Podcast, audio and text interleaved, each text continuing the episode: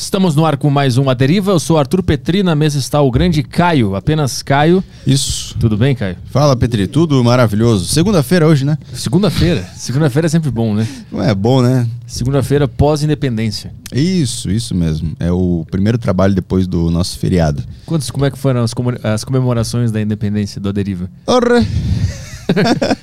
Enchestes a face? Enchi a face, comemos muita pizza, né? É verdade, Dominus. Caramba, nunca comi tanta pizza assim. É verdade. Mas foi maravilhoso, foi um dia muito festivo, muito. Família toda, Família toda inteira. a família saco cheio, Exatamente. parecia um, um Réveillon. Com muitas bandeiras coloridas, né? Sim, muitas causas ali presentes com a gente apoiando o momento. É, tá, vou mandar os avisos aqui. Gente, vocês querem mandar perguntas aqui pro programa, mandar, ah, mandar mensagens aqui, vocês podem mandar no Telegram do Saco Cheio TV. É, por favor, mandem em áudio, tá? É muito mais legal mandar em áudio. Então vocês podem mandar lá no Telegram do Saco Cheio TV, é, que é o grupo dos assinantes. Você assina o Saco Cheio TV tem acesso ao grupo do Telegram lá e também tem acesso aos outros pod, o grupo dos outros podcasts. Você pode interagir com a galera lá. Ahn, e aí, cê- no grupo aqui, você manda um áudio, mandando uma pergunta aqui no post que eu vou fazer daqui a pouco. Eu vou fazer o post do, do programa de hoje, aí você marca lá, é, responder, e aí eu toco aqui no programa. É isso aí? E é só isso. Então vamos trabalhar que o convidado de hoje... Ia falar alguma coisa? Ah, não, é aquela coisa de propaganda. Ah. Lembra do Humilhe Sua Marca aqui? Ah, posso só mandar um e-mail. Só mandar um e-mail. Não tem mais a Ah, plataforma. não tem? Não, o que eu ia é dizer pra quem quer mandar no YouTube aqui, pagar uma grana pra anunciar. Ah, tá. É, 300 pila? 300 pila. Beleza. A gente vai 300 humilhar a sua marca, não é bonitinho aqui. É, a gente Aqui não vai falar bem. É, não é Marte Podcast. Aqui é, aqui é underground, tá? Não é Multishow GNT. Não, a Aqui nossa é vibe podcast não é de verdade. A gente raiz. vai fazer uma propaganda de um jeito que ninguém nunca fez antes. Exato. E vai ser muito legal. É isso aí, pode tocar. Então vamos trabalhar que o convidado de hoje é o Wagner Borges, pesquisador, espiritualista e projetor extrafísico e também autor deste livro aqui, Viagem Espiritual e radialista também que eu estava vendo o programa dele, muito legal. Tudo bem? Como estamos? Tudo bom, Petri? Pessoal que estiver assistindo a gente aí, vamos bater um papo sobre saídas do corpo e, e temas espirituais em geral. Eu queria, a gente estava conversando em off que isso aqui tem muito a ver com a paralisia do sono, né? E tu me explicou em off é, o que, que é essa paralisia. É, vamos explicar para a galera que está vendo também, porque tá bem ligado, né? Paralisia do sono e essa projeção extrafísica. Bom, Petri, é o seguinte: a paralisia do sono é uma expressão usada hoje pela medicina para aquela condição que a pessoa acorda e não consegue se mexer. Ela tenta gritar, não sai som nenhum, tenta abrir os olhos, não consegue, luta para tentar recuperar o movimento. Quando ela recupera o movimento, ela está com uma taquicardia forte, ofegante. E por que que isto acontece? Durante o sono, o metabolismo cardiorrespiratório relaxa e as ondas cerebrais também relaxam. O que, que acontece? A pessoa acorda num estado alterado de consciência, sendo que o mecanismo físico ainda não está ativado. Ela não sabe disso, dá o comando para se mexer, o corpo não responde. Qual é a reação, Petri? O medo, a pessoa não sabe o que está rolando. O que, que acontece quando a gente está com medo? As glândulas suprarrenais, também chamada adrenais, dispara adrenalina, que é a, a preservação do corpo, o instinto de defesa. Quando você está com medo, uma descarga de adrenalina aumenta o batimento, a força para você correr ou enfrentar o que está causando o perigo. E aí você que estava paralisado, Petri, faz assim, ó, acorda, ou melhor, você já estava acordado no estado alterado, acorda ofegante, acelerado por causa da adrenalina. Como ninguém explicava isso antigamente, né, ficou muito no terreno do mito, porque, por exemplo, alguém mais religioso e mais radical pode chegar, como aconteceu comigo, minha família religiosa, dizer assim: você está tendo essa paralisia porque você não rezou, o diabo te agarrou. Havia também, ah, em áreas espirituais, a noção de que poderia ter um espírito, uma entidade te travando. Tudo isso ficava meio que no imaginário. E antigamente isso era chamado de pisadeira, significando que tem algo prendendo você, como se houvesse uma força pisando sobre você. Você não recupera um movimento. Então, isso é chamado de paralisia do sono. Até aí a medicina vem falando nisso. Só que isto tem um lado B que eu descobri e outras pessoas também descobriram. Quando eu tinha 15 anos, Petri, isso lá no Rio de Janeiro, onde, onde eu nasci, eu comecei a ter paralisia do sono. Eu acordava, não conseguia me mexer, lutava, não sabia o que, que era até recuperar um movimento. Tentava gritar para chamar meu pai, não saía som nenhum. Mas tu via, tu via pessoas? Não, não, não via nada Tá. por enquanto, né? Aí o que acontece? É, buscando informação, eu já estava, desde os 15, estudando o que, que eram saídas do corpo, que era uma experiência que eu tinha de me sentir fora do meu corpo durante o sono, que muita gente também tem. Hoje esse é um tema muito estudado, muita gente está interessada. Mas a paralisia aconteceu um ano depois de eu estar estudando esses temas e eu ficava com medo. Até que uma noite, Petri, eu totalmente paralisado de novo, no meio da madrugada, eu desisti de lutar, porque aquilo me cansava, é, tentar mexer o corpo. Uhum. Eu desisti e falei assim: eu acho que é o momento da morte. Eu vou desistir. Eu vou fazer uma prece aqui que Deus me leve. Eu não, não aguentava mais, uhum. né? E aí, eu, a prece que eu fiz, Petri, eu tinha 16 anos. Senhor, eu não fumo, eu não bebo, eu, eu, estudo de noite, trabalho de dia, não fiz nada demais, tentando parecer bonzinho, né? Uhum. né? E de repente, quando eu mentalmente parei de tentar lutar para recuperar o movimento, eu me senti flutuando sobre o meu corpo humano, parei e olhei, meu corpo estava deitado e eu fora, como se eu fosse um ser espiritual olhando o corpo de fora. Eu pulei rapidamente para dentro do corpo, Petri, hum. apavorado, hum. tá? Na noite seguinte eu acordei novamente paralisado. Aí eu usei inteligência. Eu pensei ontem, quando eu parei de tentar me mexer, eu tive uma saída do corpo. Eu já sabia o que, que era, estava estudando o tema há um ano. Eu vou ficar quieto de novo. Petri, fiquei quieto, sem tentar me mexer. Eu aceitei a paralisia e fiquei esperando. Novamente eu flutuei para fora do corpo, parei no ar, olhei o meu corpo e falei assim: qual dos dois sou eu? Eu sou o que está aqui pensando, eu mexia minhas mãos, vamos chamar assim, incorpóreas, e não mexia o corpo. Hum. Foi aí que eu percebi que a paralisia poderia anteceder uma experiência fora do corpo, que é muito conhecida por nomes como viagem astral, projeção astral e tantos nomes uhum. que várias áreas de estudo deram. E aí eu comecei naquela ocasião Cada vez que eu acordo paralisado, até hoje, Petri, eu tô com 60 anos, isso eu tinha 16. Acordo paralisado, eu fico quietinho, o meu campo energético dilata, a minha aura, e eu me sinto uhum. flutuando numa experiência para fora do corpo. Aí eu fui desenvolvendo essa saída. O que, que eu descobri? A paralisia do sono favorece uma experiência fora do corpo. Só que, Petri, quando a pessoa acorda, não sabe o que está rolando, bate o medo. Sim. O medo dispara a adrenalina, ela nem parou para observar o que estava acontecendo. Uhum. Por exemplo, quem está assistindo a gente agora, a pessoa acordou, ela poderia fazer o seguinte: deixe-me observar o que está causando essa paralisia, estou tranquilo. Ela perceberia que antecede uma saída do corpo. Como as pessoas não fizeram isso, ela acorda, sente a paralisia, fica com medo, ela reage, ela não pensa. E aí ela desperta o movimento. Uhum. Se a pessoa ficar quietinha e pensar calmamente em flutuar ou em dilatar a sua própria energia, ela terá uma experiência fora do corpo e vai comprovar isso que eu estou falando. Mas isso está acontecendo de fato ou é a tua mente que está fantasiando é, essa não, saída? É, é fato, porque ah, não é um sonho ou uma fantasia. Você está tão lúcido ali quanto nós estamos lúcidos aqui. Uhum. Você observa teu corpo deitado, você fala assim, eu sou o Petri, meu corpo está ali, esquerda está para lá, direita está para cá, baixo, alto caramba, eu tô fora do meu corpo. Não é uma ilusão. O problema é que a gente está dentro do corpo e usa o cérebro para raciocinar. Uhum. Então não dá para imaginar com o cérebro como é que seria pensar sem o cérebro, uhum. porque inclusive a própria ciência só admite que o pensamento é subproduto do cérebro.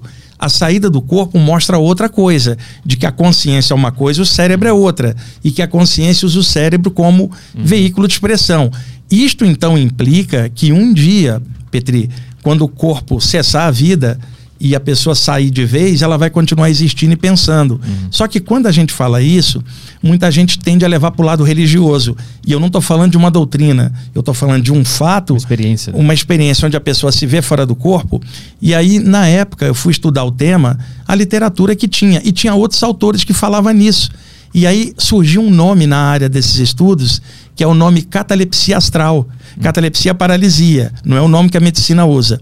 A medicina vai falar paralisia do sono. Só que os livros de saídas do corpo começaram a chamar de catalepsia astral ou projetiva, significando você está paralisado num estado alterado da consciência, isso pode favorecer uma saída do corpo se assim você quiser. Uhum. Tu, tu, quando tu saiu do corpo e começou a sair é, várias vezes, tu fez algum teste para ver se tu estava vendo o mundo como ele era? Sim, porque, por exemplo, eu atravessava a parede, via meu pai e minha mãe uhum. deitado no quarto, tá, na, na posição, entrava no corpo e a Lara estava na posição que eu tinha visto. Eu comecei a fazer pequenos testes, isso naquela ocasião, eu tinha 16 anos. Uhum. E aí a observação, ela comprovava para mim aquilo, mas era uma experiência subjetiva. Eu não tinha como comprovar para um terceiro. Eu não tinha como chegar lá na tua casa, Petri, sacudir e falar, eu sou o Wagner, uhum. tô fora do corpo. Porque desde o momento que você passa para essa condição, você está com um chamado corpo sutil ou espiritual que não afeta nada da matéria. Você não consegue interagir. Você não interage aqui. Entendi. Aí abre outra possibilidade, tá?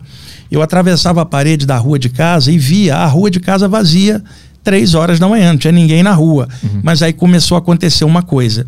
Um amigo meu morreu, desencarnou, num assassinato. Três dias depois eu saí do corpo, ele apareceu na minha frente, Petri.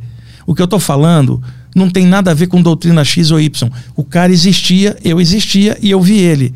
E aí ele estava vivo. Eu percebi claramente que a morte do corpo não matava o eu real, uhum. se quiser chamar de espírito, alma, o nome que a pessoa quiser chamar. E aí, o que, que aconteceu? Eu tinha ido no velório do cara. Ele jogava no mesmo time que eu, era um grande amigo.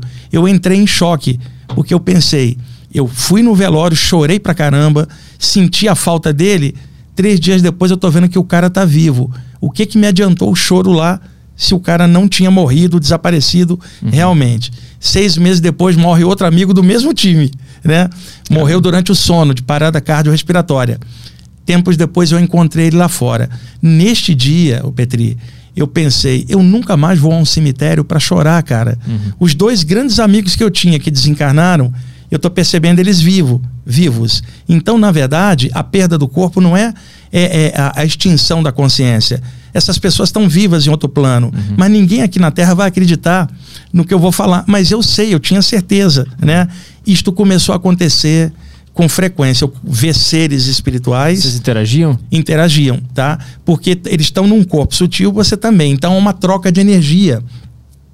Por exemplo, eu estou aqui, a gente pode apertar a mão, pode se abraçar.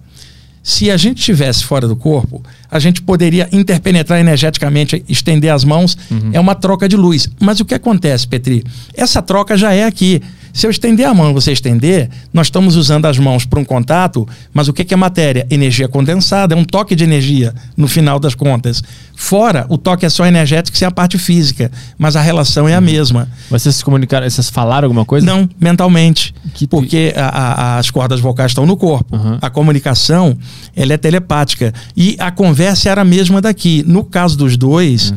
o primeiro amigo, ele estava apavorado, cara. Ele morreu num assassinato, ele estava agitado. No segundo caso, o outro amigo morreu durante o sono e esse sim, eu conversei com ele e ele estava mais consciente das coisas, uhum. né? Aí com o passar do tempo, eu fui desenvolver o lado espiritual porque eu senti necessidade de interrelacionar essas experiências, né? Aí eu fui atrás de tudo que eu podia, Petri. Espiritismo, umbanda, yoga, teosofia, ocultismo. E eu sempre tive ah, uma mente muito aberta, assim igual você. Uma mente aberta, é, é, é, observando e somando tudo e equilibrando no meio. Por isso eu nunca aprendi a, a, o meu raciocínio numa área, mas eu estudava de tudo e eu percebia claramente que nenhuma doutrina tinha tudo, tinham pedaços de realidade. Uhum. Eu ia juntando e aplicando do meu jeito nas saídas do corpo. Foi aí que eu comecei a, a ver um outro fenômeno. Petri, você está tendo uma experiência tua, individual. Ela é carreira solo. Uhum. Você começa a frequentar um lugar, seja lá onde for. Esse lugar tem uma atmosfera, tem um grupo e seres espirituais que interagem com o grupo. Vamos chamar guias, né? ou, ou protetores, o nome que a pessoa quiser. Como você frequenta aquele lugar, esses seres espirituais que estão ali, eles mapeiam sua assinatura energética. Então, o que, que acontece? Durante o sono, se você tiver uma experiência fora do corpo, você vai sair do corpo e vai ver esses seres que já estão é, é, naquele lugar que você vai, você está familiar para eles. Nesse instante, você já não está mais carreira solo, é com banda, uma banda espiritual, uhum. porque eles vão interagir com você, aí a experiência vai ganhar um ar mais espiritual. Eu não entendi. Então, aqui, por exemplo, que eu sempre venho para cá e tem pessoas aqui. Aqui tem esses guias, é Não, não. Não entendi é, direito. É, algum lugar que tenha algum trabalho espiritual ah. voltado para a luz e para o bem. Entendi. Tá. Cada doutrina, por exemplo, uma igreja católica, um, um, templo protestante, uma mesquita muçulmana, um centro espírita, tá. um grupo de um. Aqui, esses lugares voltados para o alto, para o espiritual, tem seres espirituais que interagem. Agora, aqui podem ter seres espirituais ligados a você, ao Caio, que são afins e que estão aqui vibrando por exemplo, para que aconteça a melhor entrevista e uma coisa que gere o bem para quem assistir, né? Agora, um grupo espiritual que você passar, ele é especializado Entendi. naquilo. Então, esse grupo vai começar a interagir com você. Na hora que você sair do corpo, você já não está mais sozinho. Eles vão Hum. aparecer. E o que, que pode acontecer? Vamos, vamos fazer uma simulação. Você aprende a aplicar energia com as mãos, Petri. Seja o rei, que a cura prânico, passe, e você gosta de ajudar pessoas ali naquele grupo. Você fala assim: se eu tivesse mais tempo, eu ia fazer um grupo ali com o Caio e a gente ia energizar um monte de gente que está doente, que está mal. A gente poderia fazer melhor se a gente tivesse mais tempo. Durante o sono, se você se desprender para fora do corpo, percebendo que você continua sendo você mesmo, o que, que você faria? Usaria o tempo para fazer a coisa que você mais ama, que é passar energia. Esses mentores vão chegar perto de você e falar assim: então, vamos unir o útil ao agradável. Nós vamos te levar para uma pessoa que está doente para você fora do corpo energizá-la. Ou uma pessoa que morreu e não está legal, está meio que agarradiça aqui, você vai ser levado para aplicar energia e soltá-la para o lado de lá. Aconteceu isso contigo? Isso começou a acontecer comigo quando eu, eu passei a frequentar alguns grupos espirituais no Rio, porque aí as experiências passaram a ser mescladas com essas presenças, né? E o lance é que eu participava de grupos, mas a minha mente estava sempre aberta e eu somava os ensinamentos orientais antigos com os modernos ensinamentos do Ocidente. E aí aprofundando principalmente a literatura de saída do corpo. Começou a sair muito livro aqui no Brasil de autores diferentes e eu comecei a estudar muito porque eu queria ter embasamento para as experiências próprias que eu tinha.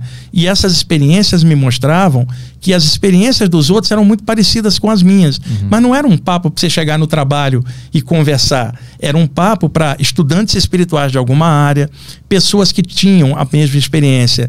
Hoje a época está diferente, uma época de grande comunicação. A gente está batendo um papo desse aqui em aberto, num podcast. Muita gente que está assistindo a gente agora, Petri, vai dar feedback para cá, vai, mandem mensagem aqui para o Caio. Vocês que já tiveram experiência assim, vocês vão ver a quantidade de gente que vai se comunicar é, falando disso. Agora, eu entendo que para um público aberto que não estuda a parte espiritual, para uns pode parecer uma coisa criação da mente, uhum. é natural, trabalho com público. O outro pode achar que você está sendo alucinado espiritualmente, o outro pode achar que tem um, um ser das trevas te enganando. Tudo isso faz parte das pessoas que não aprofundaram esse tema, porque as que aprofundaram vão notar dentro da literatura do tema uma similaridade de relatos, uma complementaridade. Você vai ler 30 livros disso e vai perceber um padrão que significa não que os 30 estão com problema mental, mas aquilo é uma realidade não mapeada uhum. pela ciência oficial, que naturalmente vai entender isso de outra forma, e eu compreendo. Agora, quem tem a experiência sabe que ela é real e cresce muito. A pessoa melhora o caráter dela através disso. Mas que tipo de boas ações, digamos assim, tu começou a fazer saindo do corpo, com, essa, com, essas, então, com esses entes, né? Aplicar energia em pessoas que tinham morrido e ficado presas aqui no astral da Terra. Hum. Virou minha especialidade. É, principal, né? Agora, as saídas do corpo, elas liquidaram em mim o maior medo da humanidade, o medo da morte. Morte que eu falo como um conceito. Veja, todos nós um dia vamos passar daqui para outro plano. Isso aí é fato. Não precisa alguém acreditar ou não acreditar. Isso é a natureza. Aquilo que está vivo um dia chega ao fim e parte para o lado de lá eu sei disso, eu aceito isso, como aceita a naturalidade de eu respirar, de eu comer, beber e dormir. É, um, algo da vida. Uhum. A, a, os estudos espirituais me tiraram aquele véu do medo. Agora, existe um medo de morrer que é celular, que é você, a adrenalina disparar, a dor, tudo isso causa reações. Isso é físico.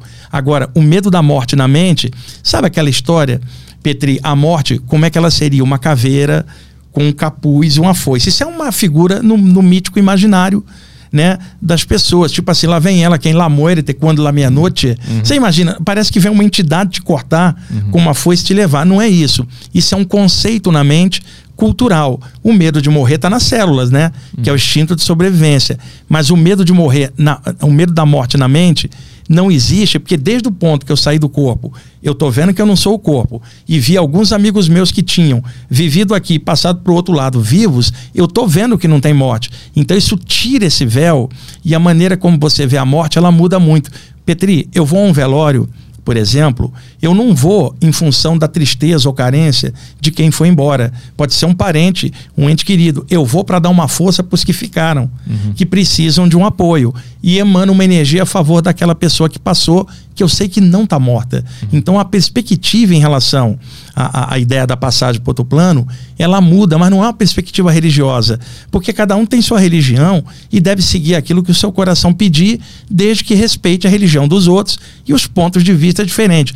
Mas alguém que mexe com essa área e percebe claramente essa outra realidade, a morte deixa de ter peso na consciência, você começa a ter uma noção melhor em cima disso. O que, que é esse lado de lá que, que tu falou? O que, que é esse lugar? É, a, a, a energia, a matéria é energia, né? condensada. Então, esse é um plano de três dimensões, onde você está preso aqui, eu estou batendo aqui no, no sofá, tem um microfone, nós estamos de frente, espacialmente, um de frente com o outro. Então, a nossa realidade, ela é percebida pelos cinco sentidos clássicos. Então, deixa eu dar um exemplo.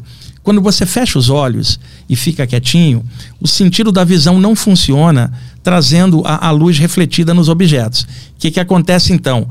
aqui na tela mental da gente, na mente, a gente começa a criar imagens, porque os olhos não estão fechados. Essas imagens são criadas pela imaginação da pessoa. Então é possível ver imagens mentais sem os olhos estarem abertos, tá? São imagens mentais.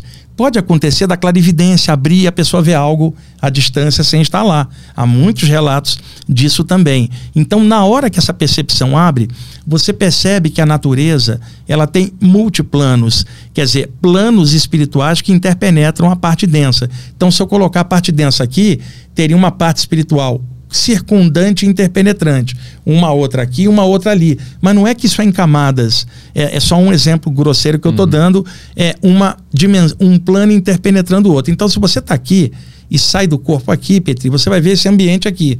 Se você sair do corpo e vem aqui, você já vai ver outro ambiente que já não é uhum. esse aqui. Um ambiente que você diria plano extrafísico, que se subdivide em vários uhum. níveis. Esses níveis quanto mais próximos aqui da, da Terra, refletem é, situações e coisas daqui. Você pode sair do corpo e encontrar um, um, o seu tio desencarnado com aparência humana, embora com corpo espiritual, num ambiente é, extrafísico, lembrando uma comunidade daqui. Uhum. Tá? Se você vai num plano mais alto, você só vê seres de luz e não vê forma você vê presenças luminosas em que para eles o pensamento é atrasado. Sabe a telepatia que a gente fala? Ela é atrasada para esses seres que acham o raciocínio humano muito lento. Hum. Você começa a perceber que o chamado plano extrafísico, ele tem pessoas iguaizinhas a gente em vários níveis e gente numa escala que nem parece mais seres humanos. Agora, você encontra também em torno de ambientes vibrações pesadas onde estacionam pessoas que fizeram mal, essas coisas todas,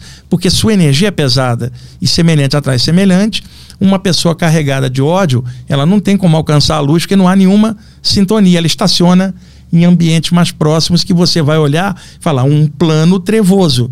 Então o plano espiritual se subdivide em vários níveis. O que, que acontece? Uma pessoa que der uma visão de conjunto na literatura espiritual em geral, seja espírita, ocultista, teosofista ou literatura de saída do corpo, vai perceber que esse tipo de coisa que eu estou contando é relatada milhares de vezes por muitas pessoas de áreas diferentes falando desse plano extrafísico. Agora, experimenta pensar o seguinte, Petri. Você acha que você nasceu aqui, na hora do nascimento, ou você existia como um ser espiritual que entrou então no corpo um dia para vir viver na Terra? E esse é um pensamento que amplia. Tipo, se eu já vivia antes enquanto ser espiritual, um ser de luz, uma centelha vital de Deus, eu não nasci, eu entrei no hum. corpo. Passo uma vida dentro dele, um dia eu saio. Então, tecnicamente, eu não nasci, eu entrei. Tecnicamente, eu não morri, eu saí. Uhum. Então, se eu considerar a mim mesmo como uma consciência espiritual, eu não nasço nem morro, eu entro e saio. Então, por que, que tem vida lá depois? Porque já tinha antes. Nesse sentido, sair do corpo seria apenas retornar ao plano da onde uhum. a gente veio de lá para cá. Isso acaba ampliando a mente da pessoa. Quando tu sai do corpo, tu consegue atingir esses lugares mais altos nessa, nesses planos? Então, Já aí, foi lá? É, sim, mas veja, é, é, ocorrem variáveis aí. Como eu falei antes, semelhante atrai semelhante, né? Então, se eu tiver com uma vibração mais pesada naquele dia, foi um dia muito carregado, uhum. dificilmente eu vou conseguir uma experiência num nível melhor. Por quê? O que eu vou ter fora do corpo é o que eu já tenho dentro apenas uhum. indo para fora e por sintonia me ligando a outros ambientes. Se eu deito, estou com a mente tranquila, elevei o pensamento e pensei coisas legais, a tendência de chegar nesse lugar é melhor. Só que a presença desses guias ou mentores favorece você chegar num plano maior porque eles te levam. Uhum. Alguns deles vêm de lá.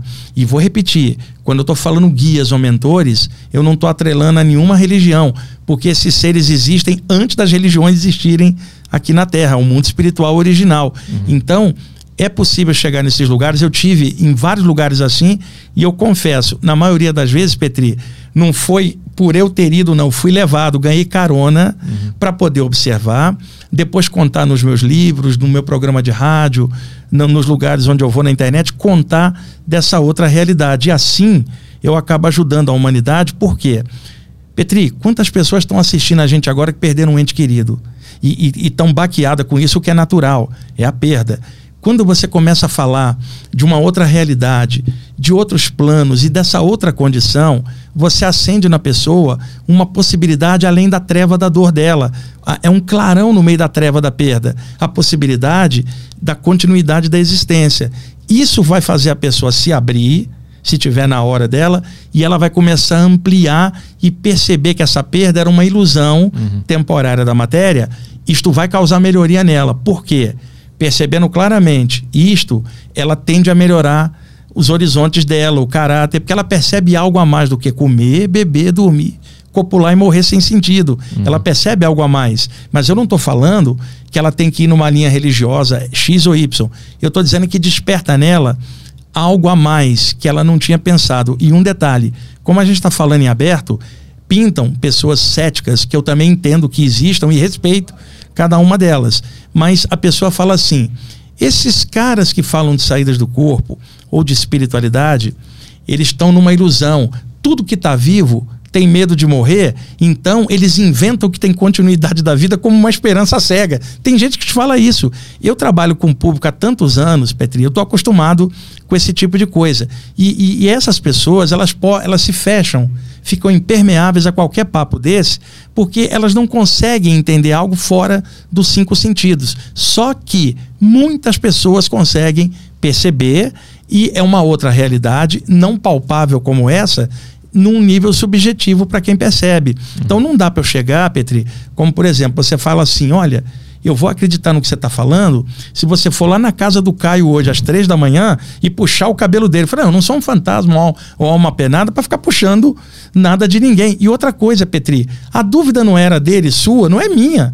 Eu não, eu tranquilo com isso. Eu não preciso ir até lá para provar uma dúvida que é sua. Eu já provei para mim. Então o que, que eu falo para você? Acordou paralisado? Faz o que eu fiz. Não se mexe, fica quietinho e observa. É inevitável.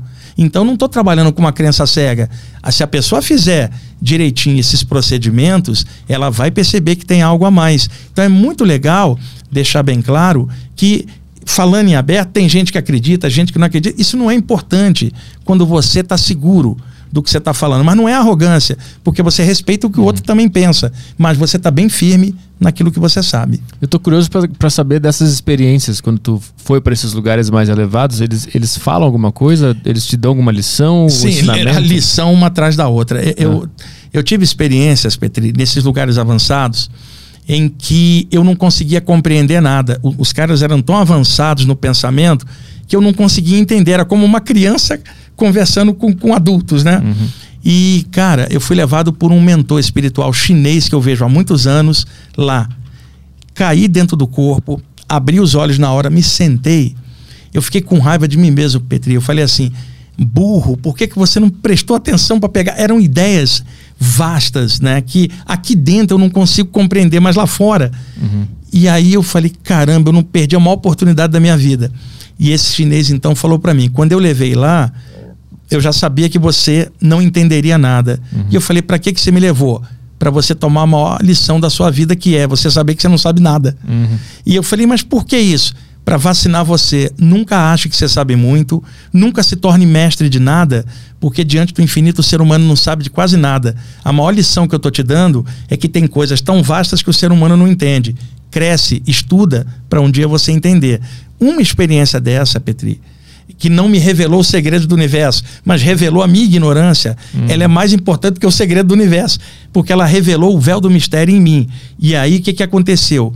Eu comecei a me observar é, desta forma. O que, que eu sou? Uma criancinha diante do infinito, igual você e todo mundo. A gente não sabe quase nada. Agora, eu não sei grandes mistérios universais, mas eu sei dos meus pequenos mistérios. E isso já é muita coisa, cara. Uhum. Essa experiência, ela me destravou é, em mim mesmo, observar uma série de coisas em mim mesmo. E outra coisa, te dá uma felicidade interna, Petri, como se no teu coração abrisse um canal que mesmo que o mundo esteja em polvorosa, você dentro continua tranquilo e, e bem-humorado. Uhum. Porque você não consegue ficar caótico por dentro, mesmo diante da, da tragédia. Sim. Porque há um estado natural em você que nem você mesmo sabe de onde veio. Você deitou de um jeito e, e é levado de um lugar desse. Quando você volta, você está com uma felicidade que você não tem como provar para o outro. E durante o dia, pode acontecer, vamos supor, Petri, você é levado durante o sono por, por um guia espiritual, um, um, um ente querido teu, extrafísico, ele banha você numa luz superior, você cai para dentro do corpo e apaga do momento que você entrou até a hora que você acorda, o cérebro botou três sonhos por cima. Quando você acordar, você não vai lembrar da experiência, uhum. porque os sonhos sepultaram e misturaram a memória, tá? O que, que acontece? Você levanta e fala assim: caramba, eu tô diferente. Caramba, tem alguma coisa tão legal dentro de mim que você não sabe o que, que é, você não lembra. Durante o dia, você vai no banco, você está lá na fila e você continua sentindo a mesma coisa. Um ser espiritual daqueles que te levou chega, porque a tua aura tá linda, o campo energético, puxa uma energia e joga ali no Caio que está na fila e que não estava legal. Quer dizer, usou aquele amor todo que você captou lá e ajudou alguém invisivelmente. Você vem aqui para gravar o A Deriva. Aí o Caio tá ali, o Caio não tá legal, tá deprimido por algum motivo. Um mentor espiritual puxa um pouquinho dessa energia e joga no Caio, o Caio melhora e não sabe por quê. Então, durante o dia, você espalha amor e bondade, nem você sabe o que está acontecendo, uhum. por causa de uma captação de energia superior a qual você foi levado agora. Isso não é uma experiência para um iniciante, mas para alguém que está aprofundando isso, isto acontece comigo, acontece com outros que mexem com isso, e eu sou bem franco. Essa energia toda, esse amor que vem, não é meu. Eu também estou pegando carona nele, Petri. E essa carona não tem ninguém nesse planeta que pode me dar a carona que as saídas do corpo e os mentores vêm me dando. E pode acontecer com você, com o Caio, com quem está assistindo a gente agora, e é uma questão, acho que, de sintonia. Você viver sem medo da morte, a treva da morte na tua mente, destapa uma outra maneira de ver e outra, você compreende os que sofrem, você tanto que você ajuda a pessoa que ficou e a pessoa que passou, você começa a vibrar e você sabe que se amanhã for explodir uma bomba atômica, você não vai morrer. E outra, eu viria aqui no Aderiva, mesmo sabendo que uma bomba atômica fosse explodir amanhã, eu viria para a gente estar tá batendo esse papo aqui. Por quê? Se amanhã acontecer uma tragédia, a gente desencarnaria melhor por ter feito um programa bom, uhum. Petri, e ter ajudado alguém com essa informação legal. Quanta gente está assistindo agora é chamada de louca pela família, ou endemoniada, ou, ou, ou, ou imaginam que ela está criando mentalmente as coisas, e aí a pessoa agora depara a gente num papo desse criativo, observa, não tem religiosidade no que eu estou falando, não tem doutrinação, eu estou contando uma experiência e compartilhando, você está me permitindo falar disso aqui. Quanta gente vai se beneficiar percebendo claramente que isso é uma realidade que estava mal explicada para ela. E essa realidade que a gente está vivendo, eles explicam o que, que é? O que a gente está fazendo aqui? Cara, a, a, essa é a pergunta é, mais importante. São três perguntas importantes de onde eu vim, o que, que eu estou fazendo aqui, para onde eu vou, né, Exato. Caio? Não são as perguntas de onde eu vim, para onde eu vou, que eu estou fazendo aqui. Dessas três perguntas, de onde eu vim, eu já vim. Eu saber ou não não vai alterar o fato. E para onde eu vou, depende do que, que eu estou fazendo aqui. Então, Caio, qual é a grande pergunta? O que, que eu estou fazendo aqui? Porque de onde vim eu já vi, sabendo ou não. E para onde eu vou depende do que eu estou fazendo hoje. Essa é a grande pergunta. Eu tenho a impressão de que o universo é uma escola enorme e planeta é sala de aula. Alguns planetas têm condições de vida material. Então, se o planeta é uma escola, e melhor, o universo é uma escola e o planeta é uma sala de aula, corpo é uniforme e nós descemos para aprender algo aqui durante a vida. Não, não viemos aqui só para comer, beber e dormir, Petri. A gente veio para pensar, para sentir, para criar. E acontece que o meio físico ele é caótico. Né? É muito caótico, porque o ser humano é caótico e transforma tudo. A gente está tendo mais uma guerra agora, que na verdade é a ignorância humana estereotipada de novo para fora, como em outras guerras que nós sempre tivemos aqui na Terra. Então, a gente está aqui para aprender uma série de coisas que só aqui é possível. Aí alguém fala, aqui tem muita tragédia? Tem. Mas se a pessoa tem a noção de que ela não morre, ela descobre que isso aqui é um plano, vamos chamar de provas expiações ou de aprendizado, se ela tiver a mente aberta para entender isso daí. Agora, você descobre que o que acontece fora é uma coisa, agora o que acontece dentro de você, reagindo ao de fora, isso é seu. Então, a pergunta do por que, que o mundo é assim é uma pergunta genérica, porque a humanidade é assim. Agora, como eu sou por dentro, essa é a grande pergunta e como eu me relaciono por fora. Eu estou aqui no meio disso que é caótico, que é a vida. Estou prejudicando os outros? Não. Estou destruindo a natureza? Não. Estou tentando fazer algo legal? Estou. Tem defeito? Tem, mas tem qualidade e estou tentando melhorar a qualidade, diminuir o defeito. E esses estudos estão me ajudando a entender isso. Então não há como dar uma resposta completa do viver, porque viver é algo muito complexo. E outra coisa, às vezes chega um religioso e fala assim, espiritualmente, como é que você explica? Eu falo assim, cara, vai perguntar a Deus. Não é você que é o religioso? Por que, que ele criou a coisa assim? Então, a, a, não há uma resposta que alguém possa dar. O que a gente pode fazer é ir vivendo e descobrindo dentro da gente algumas coisas que nos ajude a equilibrar em relação à parte de fora. Tem gente que descobre caminho que equilibra a consciência por dentro. Por isso é muito importante, Petri, que se alguém segue um caminho e gosta, que ela honre esse caminho, trabalhe se aquele caminho leva ela para a luz e para o bem. Não me importa se é um caminho cristão, judeu, muçulmano, espírita ou umbandista. Importa é o caráter da pessoa. O que, que ela está fazendo ali espiritualmente, qual é a intenção dela? É, é, ela está contribuindo em alguma coisa? Ela está ajudando as pessoas? O que, que ela está fazendo com aquilo? Então, essa pergunta é: o que, que eu estou fazendo aqui? Que é a, a, grande pergunta. Então, por exemplo, você está fazendo aqui um, um, podcast, você traz pessoas aqui e entrevista. O que, que você está tentando fazer? Jogar conteúdos de qualidade para que quem esteja assistindo reflita e tire suas próprias conclusões. Você não impõe, você está entrevistando, você está conversando, está querendo saber, e você faz isso com todos os temas e pessoas que vêm aqui. Então, o que, que você está oferecendo para o cara que está assistindo? Conteúdo de qualidade. Então eu te falo, você está melhorando a consciência de quem está assistindo, porque você permite pontos de vista diferentes, né? Você respeita quem vem aqui, você conversa num nível legal, tentando saber de mente aberta. Então você permite que quem está assistindo amplie a consciência também em relação àqueles temas. Você está prestando um serviço. Então, isso é uma maneira que você está contribuindo para a sociedade como um todo.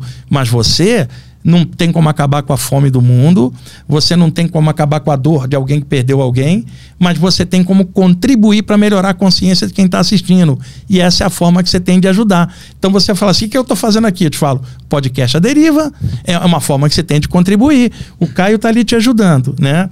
Ele está ali, não está só como um parceiro técnico de produção de programa está é, tá dentro, vamos dizer, da alma da coisa, da energia. Então, se isso contribui, eu te garanto que espiritualmente tem seres de luz que vão apoiar para que mais conteúdo bom seja vertido, porque a partir de um podcast você melhora milhares de pessoas. A quem está fazendo um podcast às vezes não tem noção disso. A, a, responsabilidade de ser comunicador.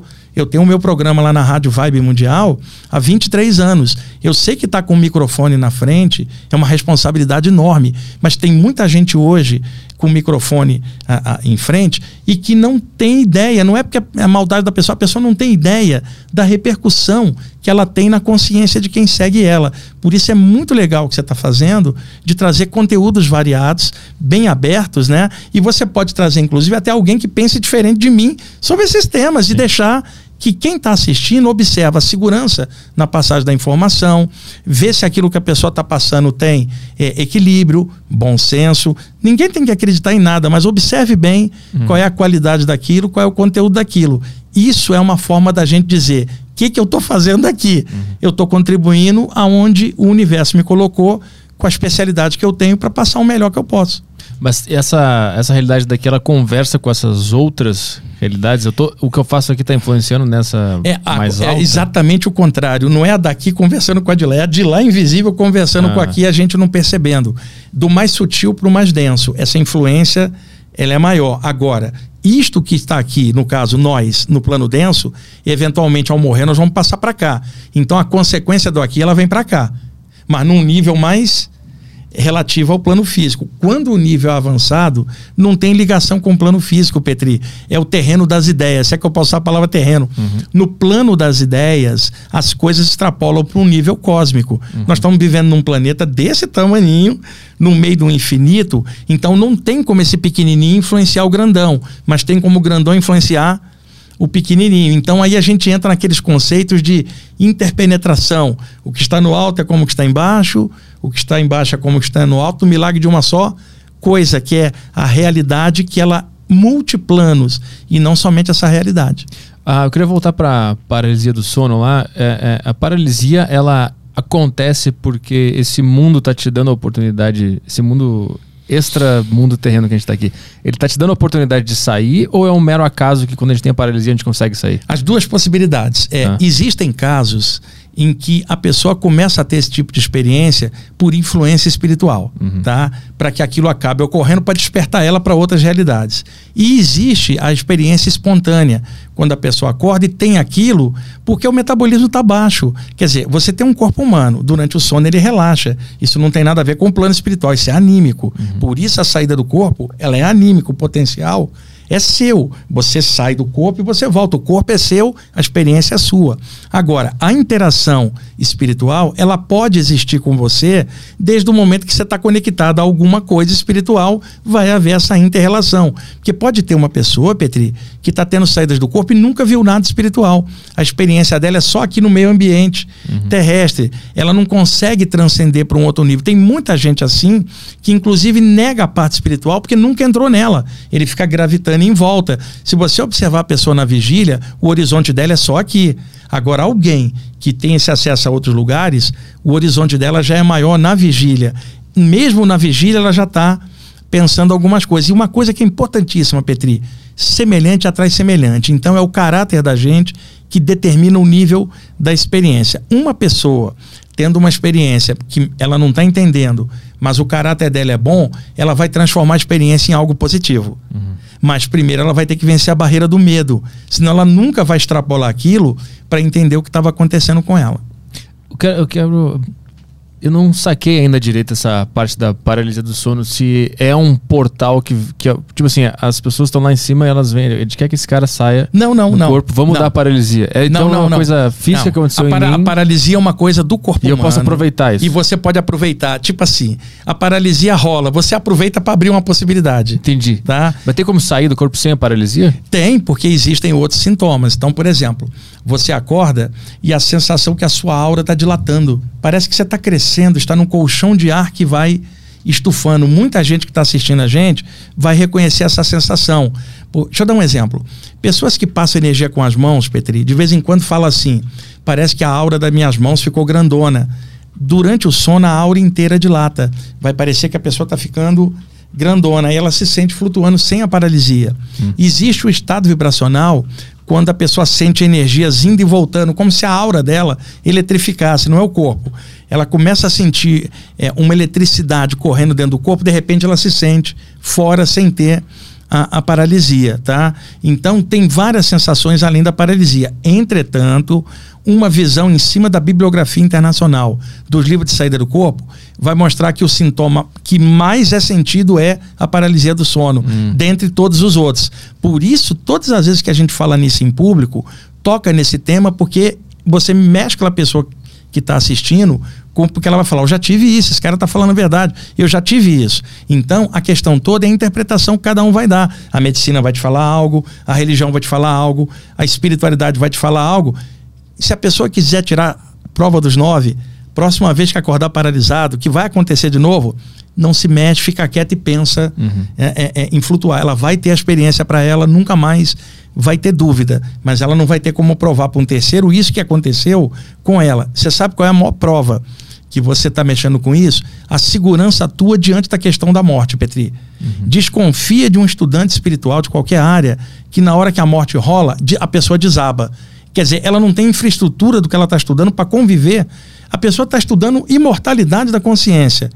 Mas quando alguém que ela ama vai embora, ela não segura a onda uhum. desse conhecimento para segurar o o lado emocional e equilibrar. Não é não sentir a perda. Todo mundo sente, mas administrá-la com aquilo que a pessoa sabe. Esses estudos ajudam a pessoa a administrar essa perda. Por exemplo, minha mãe desencarnou tem quatro anos. Eu já a vi várias vezes. Tá? Eu estou tranquilo. No dia do velório estava hiper tranquilo. Meu pai estava arrasado. E eu tentei explicar para meu pai, mas não tinha como, né? Mas eu estou tranquilo. Fui lá, dei um abraço nele, fiquei com ele tempos depois, pra, é, é, depois da passagem dela, algumas horas para poder dar suporte, mas a dor dele era muito grande, ele não, não tinha como. Uhum. Minha ajuda era em silêncio passar uma energia. Uhum. E eu passei a ver minha mãe de vez em quando. A, a minha mãe tá bem legal do lado de lá. Minha mãe era muito religiosa era evangélica. Tivemos brigas homéricas na adolescência, porque a minha mãe, preocupada comigo, na visão dela, estudo espiritual era uma coisa do diabo, né? E um dia eu cheguei em casa, Petri, minha mãe tinha pego uma tesoura e ela ia picotar meus livros todos em nome de Jesus. Pra você ter uma ideia, eu tinha 17 anos. Eu já era um rapaz forte. Eu peguei a Bíblia da minha mãe, peguei um facão, você sabe como é adolescente, é uhum, radical, né? Uhum, uhum. E eu falei assim: se você encostar nos meus livros, eu vou picotar sua Bíblia e vou tacar fogo. Vamos lá, começa a cortar aí que eu vou começar a cortar aqui. Ela sabia que eu ia fazer. Né? Aí ela largou meus livros e falou assim: nunca mais eu toco nessas coisas do capeta. Tá bom, nunca mais eu toco na sua Bíblia, né? E ela falou: tá bom, desse dia em diante te entrego pro diabo. Foi isso, eu tinha 17 anos. Uhum. É, a minha mãe, de tão radical, era uma ótima pessoa, mas era radical. E outra, eu não tô criticando a religião de ninguém, tô contando a história da minha mãe. Uhum. Tá? Para deixar bem claro o que, que o radicalismo faz com uma pessoa. E aí, com o passar do tempo, passaram-se os anos, eu comecei a dar curso e palestra. Aí minha mãe um dia chegou para mim e falou assim: Wagner, você é o melhor filho que eu tenho. Eu falei, por quê? Ah, porque eu vi que esses estudos que você faz tornaram você uma pessoa íntegra. Eu tenho maior orgulho de você. E depois que a minha mãe desencarnou e ela ficou evangélica a vida inteira, a melhor amiga dela veio falar comigo e falou assim: você sabia que a sua mãe te admirava pra caramba e falava pra gente aqui, né, da, da, das coisas suas? Uhum. Ela admirava muito o que você fazia, mas ela não entendia, mas ela tinha visto que você estava bem. Aí a minha mãe, depois do lado de lá, às vezes que eu vi, ela só foi entender esse trabalho que eu faço aqui de clarear esse tipo de tema do lado de lá, porque a visão dela mudou, ela continua cristã, continua gostando dos ensinamentos de Jesus, mas a mente dela abriu porque ela percebeu que a humanidade tem 8 bilhões de pessoas, nem todo mundo segue a mesma linha, culturas diferentes produzem religiões e filosofia diferentes e não vai ser a minha ou a sua que vai ter a realidade absoluta uhum. sobre as outras. Num planeta com tanta cultura e tanta religião, alguém achar que só a sua tá certa e condenar as outras, isso aí já mostra que a mente da pessoa tá tacanha, tá fechada. Uhum. A minha mãe continua evangélica, cristã, do lado de lá, mas a mente dela tá maior. Vou dizer que bem claro, minha mãe é apaixonada por Jesus, mas ela já não é tão apaixonada pela religião. Hum. Você entendeu agora a diferença, Petri? Ela ama o ensinamento de Jesus, mas ela não está presa ao cabresto religioso, que só dá aquela visão para a pessoa e às vezes Sim. a pessoa não entende o outro de outra linha. A minha mãe continua como era, mas uhum. a mente dela abriu e ela está muito contente comigo do lado de lá, mas eu não posso te provar isso que eu estou te falando, Petri. Uhum. Não posso provar para o meu pai, que até hoje sente falta dela. Mas eu pude provar para mim, estou contente dela estar tá legal do lado de lá. E hoje nós somos grandes amigos, mais do que quando a gente. Vi, é, quando ela estava aqui, porque havia essa barreira dela, religiosa, em relação à, parte espiritual que eu abracei e, e, sou essa parte. Eu não tenho como tirar isso de mim, eu e somos uhum. uma coisa só, mas eu não sigo linha nenhuma, eu estudo de tudo. Ela não conseguia entender isso. Hoje ela entende. O que, que as pessoas ficam fazendo lá, do lado de lá? É, atividades iguais aqui. Por exemplo, é. Petri, você gosta de música, tá? Então, você desencarnando, se vendo numa comunidade extrafísica, uma sociedade extrafísica, você vai buscar algo que tem a ver com a afinidade do que você tem. Você gosta de música, o que você buscaria lá? Buscaria formas de música não dependentes como nós temos aqui, porque aqui o som se propaga pelo ar, você está limitado a um instrumento para ele poder gerar essa sonoridade viajando pelo ar. Uhum. Como é que seria fora do corpo sem um instrumento material? Aonde nasce a música? No instrumento? Não, nasce na alma do compositor e do músico. Ele usa o instrumento para vertê-la no mundo físico. Então, a origem disso não é física, é algo da inspiração. Você vai catar essa inspiração original e nela você vai trabalhar, por exemplo, com as energias de lá que não são os instrumentos daqui. Uhum. Então, existe música do lado de lá, poesia, coisas lúdicas que faz com que a pessoa admire o belo, admire a criação, o criador de várias formas. Deixa eu dar um exemplo. Eu gosto muito de rock progressivo da década de 1970. Eu gosto das bandas clássicas, o Led Zeppelin, é, o Deep Purple, o Yes, Queen, Pink Floyd. Uhum. É, eu tenho uma coleção de, de, discos enorme, uma das maiores do país. E é o tipo de música que eu gosto, mas eu estou aberto a outros gêneros também, MPB, que eu gosto. Então, a banda que eu amo é o Yes. Tá? Aí um, eu tenho uma torre com centenas de discos do Yes, coisas piratas, um monte de coisa. Aí um amigo meu falou assim outro dia, Wagner, você gosta tanto do Yes que quando você desencarnar, você pode ficar preso energeticamente nessa torre de CD do Yes. Eu falei assim, que nada, cara, eu estou estudando para quê? Eu não vou ficar preso numa torre de CD material. Eu vou atrás da inspiração que inspirou o Yes a fazer a hum, música aqui. Da semente. Eu vou, exato, quando eu achar ela, a consciência vai expandir, porque é quem inspirou a música que gerou aqui. Uhum. Eu vou, então, nesse sentido, tudo que a gente tem materialmente aqui, você vai buscar a origem antes disso ser, e aí expande isso para um nível de consciência. Hum. existem arte, é, escolas de arte no plano espiritual. Eu fui levado para ver. É, eu tive num lugar onde tinha uma pessoa que projetava cores, fazia construtos mentais hum. com cores e outros espíritos ficavam olhando para aprender a se concentrar. Era uma escola de cores do, do lado espiritual. Uhum. Mas você não precisava do pincel ou de um quadro, você pintava com. Uhum. Mas para isso tinha que haver um grau de concentração para delinear a imagem e um grau de inspiração que não é a mente, mas a, a, a consciência afetiva da pessoa, que é o amor pela arte, pela existência. Isso era plasmado na frente da pessoa, como um construto que era tão real para ela lá quanto esse microfone é uhum. real para mim aqui. Isso que eu ia te perguntar, quanto mais para cima nessas camadas, mais artístico e criativo Exata, se torna, né? Exatamente. Agora um detalhe, aqui embaixo a arte é de um jeito. Então a arte ela, ela é multifacetada. Você pode ter um artista que é um pintor, um escultor, um ator, por exemplo. Você tem um músico. Uhum. São várias formas de expressão da arte.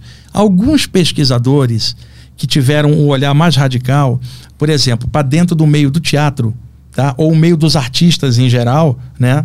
que atuam. Então teve, eu conheci gente que falava assim, isso tudo é uma ilusão, esse pessoal é tudo emocional. Achou que a arte era só aquilo, uhum. né? Porque viu só o lado humano. Mas você olhar o lado de um pintor, de um poeta ou de um músico, não tem como a pessoa imaginar que aquilo é emoção que tranca ela, que ele eleva a consciência dela. Sim. Porque alguns pesquisadores mais intelectuais acharam que arte era emoção.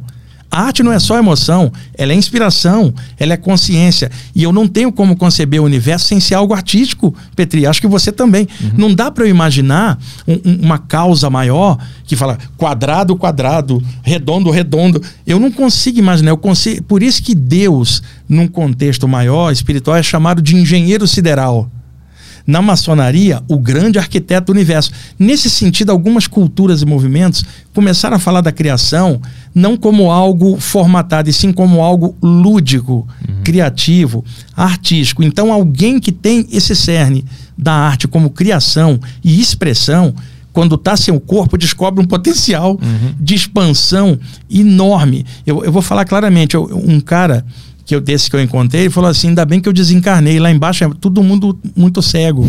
Aqui é arte real. E, eu, e ele falou assim: mais para cima vai ter algo maior e eu vou achar que cego era aqui. Uhum. Cada vez maior até encontrar a arte de Deus em tudo. Ele falou isso para mim. Um, bom, isso é um pensamento incrível. Antes eu estava cego, aqui eu tô vendo as cores mas mais acima eu vou ver mais e vou achar que aqui era cego, uhum. até eu achar a plenitude do eterno em todas as coisas, que é a arte da criação. Uhum. Cara, quando você começa a pensar nisso, não é uma coisa intelectual, isso é uma coisa de alma, de coração, e você começa a valorizar o dom da vida. Uhum. Você não está aqui somente numa expressão perdido dentro da carne, caótico para vir viver e morrer. Viver também é uma arte, Petri. Você gosta de música.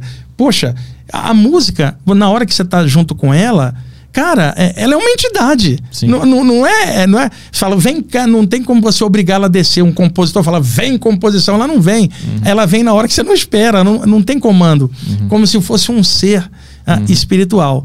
Na hora que você está ligado com esta parte, que não é material, mas essa inspiração, você está ligado a um potencial maior criativo, que é além de comer, beber, dormir, uhum. você está expressando algo que você não domina.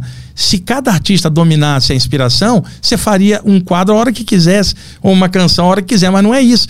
Aquilo vem e possui você, você fala, meu Deus, é agora. Uhum. E você pinta um quadro, faz um poema, faz uma canção. E outra, a, as pessoas estão tão zoadas aqui embaixo, Petri.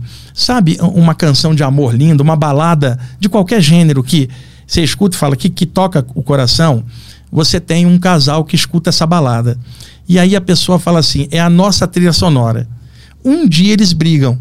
E aí a pessoa amada vai embora. E a outra pessoa que ficou não quer ouvir mais aquela música, porque associa com a outra. Uhum. Aí eu falo assim, mas essa música que você não quer mais ouvir, ela não era sua ou da outra pessoa, ela era do universo. E tem outros casais que gostam. E gente que está sozinha que adora. A música não era sua ou da sua parceira ou parceiro. Uhum. A música é do universo. Volta a escutar a música, uhum. porque a música não é sua nem da pessoa que foi embora.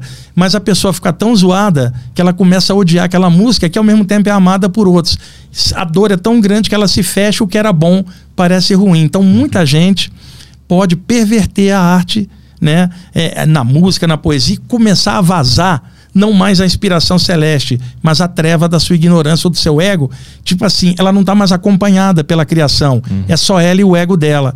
Como, aí você vê a queda de um poeta, de um artista, de um médium, ou de, de alguém que se desligou da fonte original, da onde ela bebia uhum. e fazia aquilo que é, ela fala, agora eu que vou fazer. Ela não está à altura daquilo. O ser humano tem potencial, mas o potencial está restrito aqui. O potencial cósmico, ele vem de fora. Eu observei isso muito nessas saídas do corpo. É o que eu te falei, Petri. Esse tipo de experiência faz você alargar horizontes. Isso que a gente está conversando agora sobre arte, inspiração, extrafisicamente você vê isso de formas variadas. Quando você volta cá para dentro da limitação do corpo, eu não tenho como provar isso para o outro, mas eu tenho como sentir isso aqui e entender a limitação.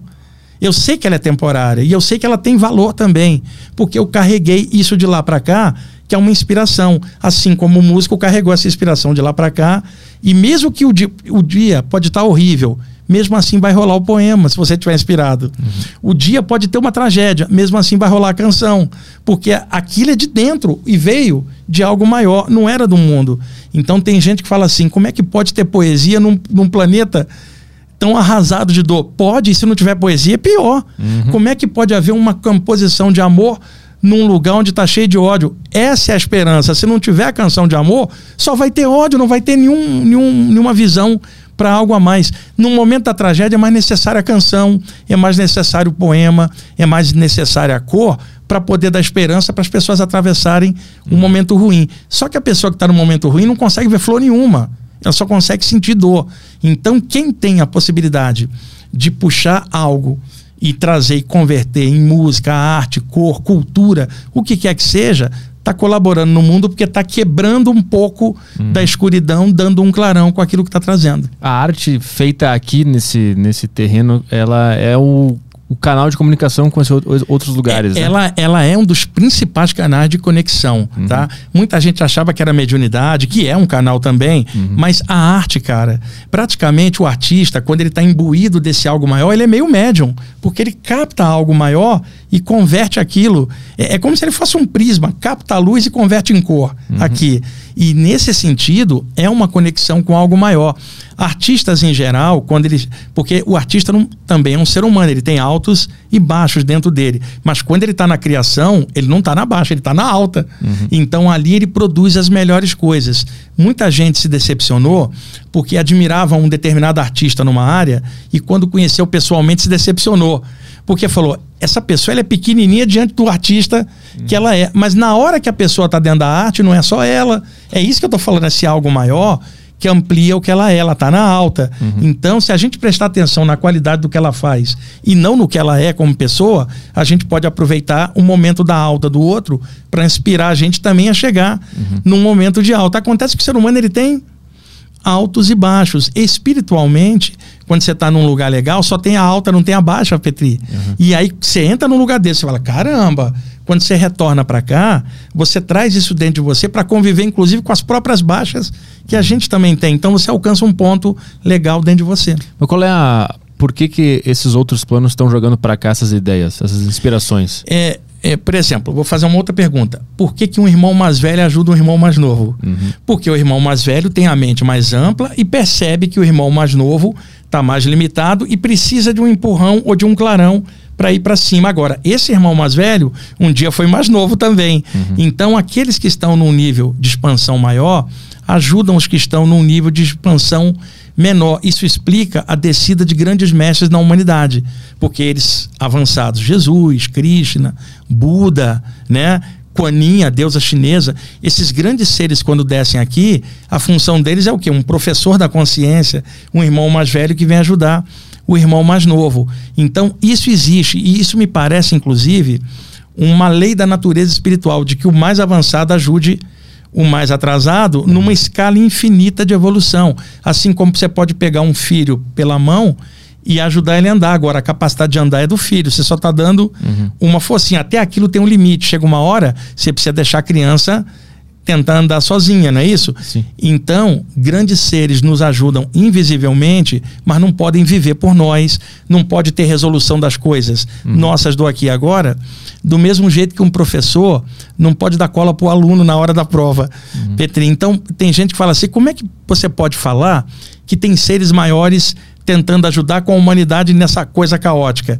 Eles não podem resolver as coisas dentro da gente, nem aqui poderia ter um Buda do lado, um Cristo do outro. Se eu não quiser crescer, eu não vou crescer, Petri. Eu não estou aberto para o ensinamento. Eu vou fazer tolice, eu não vou ouvir aquele ensinamento. Então, não basta ter só um entorno espiritual. Vai ter que ter decisão da pessoa aqui Sim. na hora da prova. E é isso que falta: o start humano para o despertar da consciência. A minha curiosidade é por que, que eles lá em cima usam a arte como esse, esse elemento para ajudar, entendeu? Porque é, é uma das formas de você dar esperança para a pessoa enquanto ela está no momento da prova. Você já imaginou, Petri, um mundo sem música? Uhum. Imagina. Para você, para mim, a gente gosta de música. Você fala, caramba, tá faltando alguma coisa, sabe? Você- Meu Deus, tem tão vazio, sabe? É, a arte, ela vai trazer valor para ajudar você a atravessar o momento da prova. Ela tem que existir. Agora, a arte pode ter componentes emocionais humanos do desequilíbrio de alguém que é o seu veículo, o ser humano. Mas quando a pessoa está na alta ou, ou se inspira em algo mais alto, a arte dela vai trazer cor, luz e só coisa boa para o mundo. Por isso que tem que ter pessoas para fazer mais canções, mais quadros, pessoas para fazer é, mais esculturas e pessoas para falar do lúdico, porque tem artista que não faz arte com a mão, ele faz arte com a palavra. Tem um outro que faz arte com a mente. Se você, por exemplo, Petri, fosse um curador passando energia para pessoas doentes, que tem curadores em todas as áreas, você não pinta nada, você não canta, mas você cura com as mãos. Qual é a sua arte? Mãos de luz. Então, cada um traz um atributo para vencer a si mesmo, para ser sua baliza durante a vida, para atravessar essa coisa caótica toda. E esta coisa que a pessoa traz, muitas vezes é a arte, que é por onde ela amplia cor, claridade e esperança para quem está no meio da prova.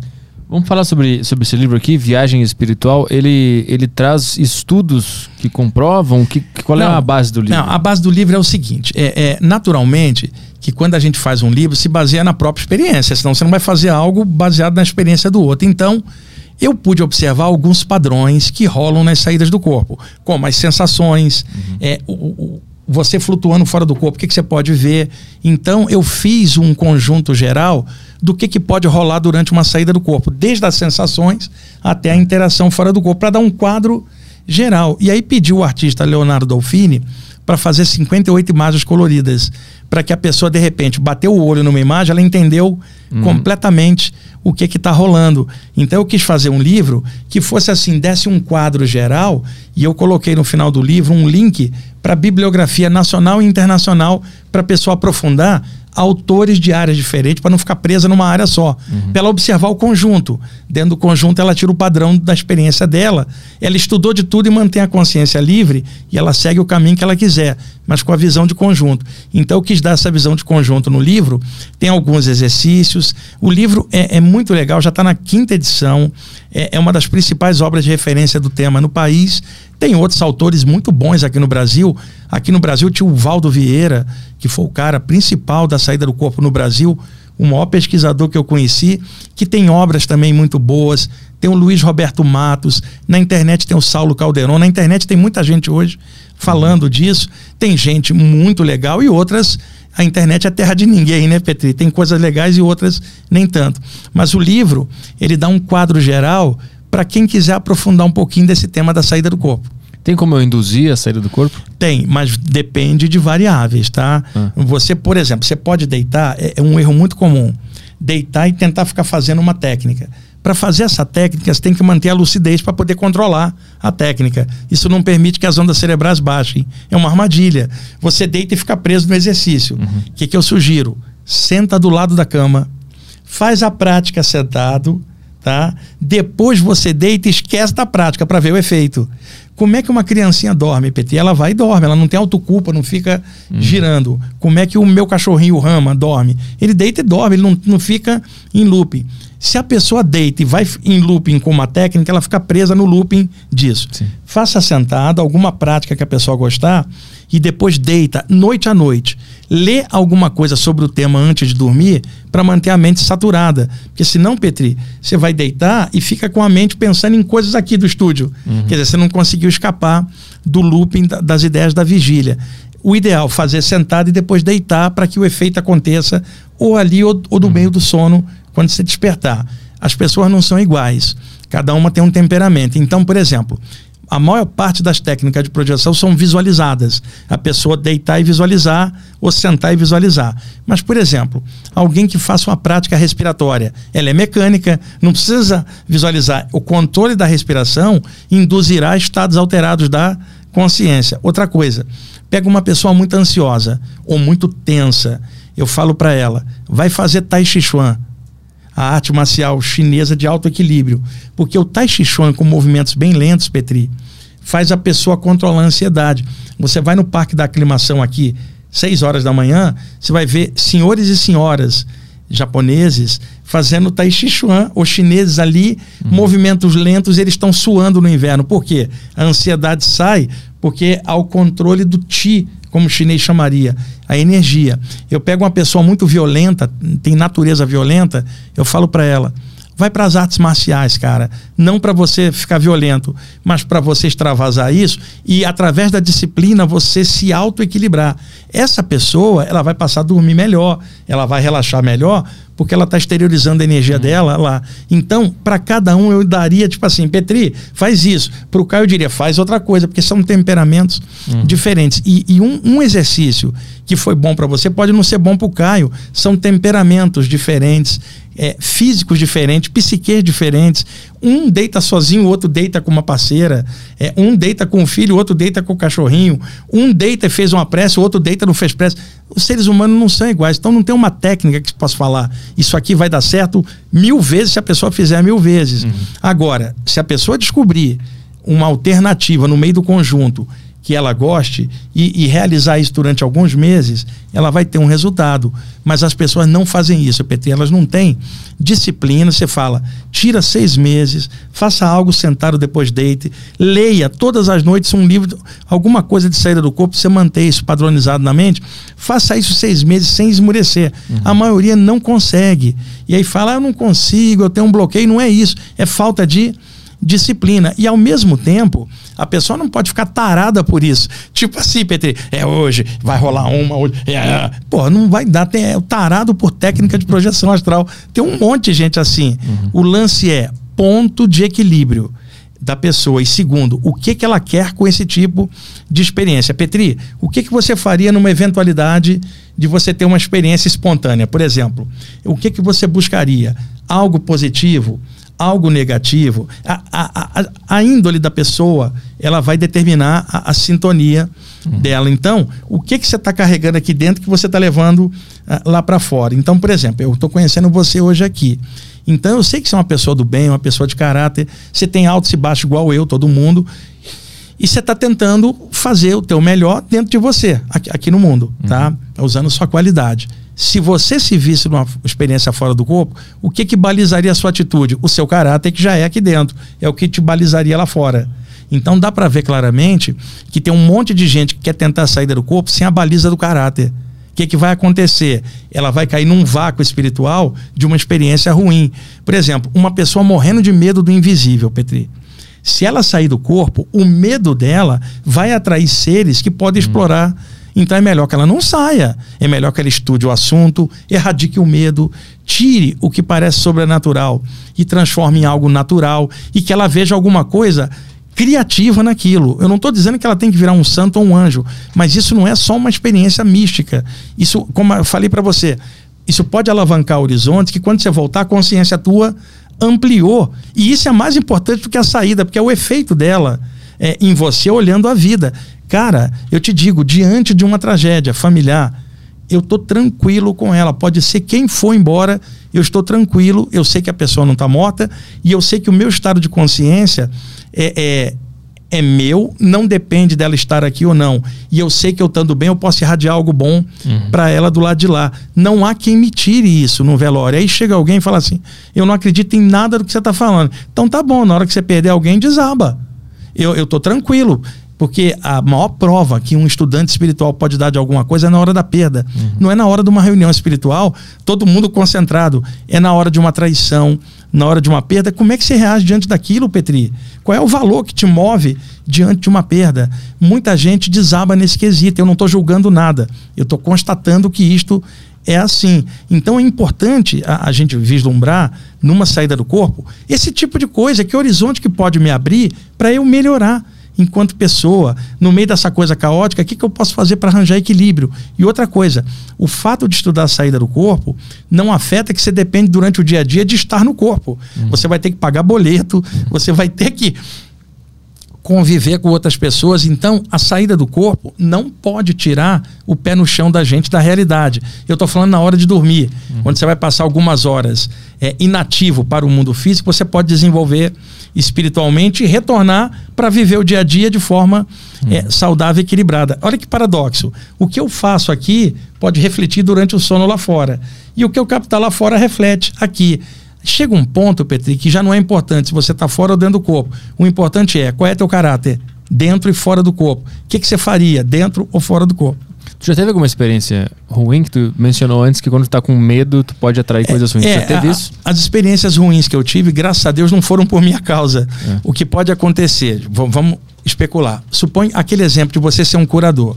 Você vai, você viu que o Caio tá, tá, tá muito para baixo hoje né? Ele tá até comendo um biscoitinho ali, viu? O Petri para aumentar a glicose dele.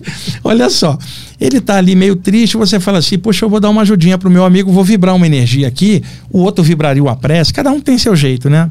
Suponhamos que o Diego, meu amigo que tá ali, é uma presença espiritual dessas pesadas, apegadas ao plano físico. E ele tá agarrado na aura do Caio. Uhum. Por isso o Caio tá mal. Porque é meio a meio, metade é o Caio, metade é, é o Diego ali.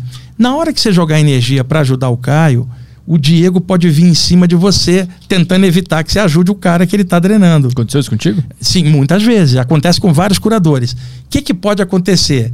Você sai do corpo durante o sono e bate de frente com o Diego, uhum. porque você estava tentando ajudar o Caio. Então, uma experiência que eu estou dizendo negativa, uma força contrária, trevosa, tentando afetar a você. Mas se você já sabe disso que você está estudando, na hora que você passar energia para o Caio, você pensa logo assim: que o Caio, e se houver alguém junto dele, que ambos melhorem. Você já joga no atacado, não no varejo.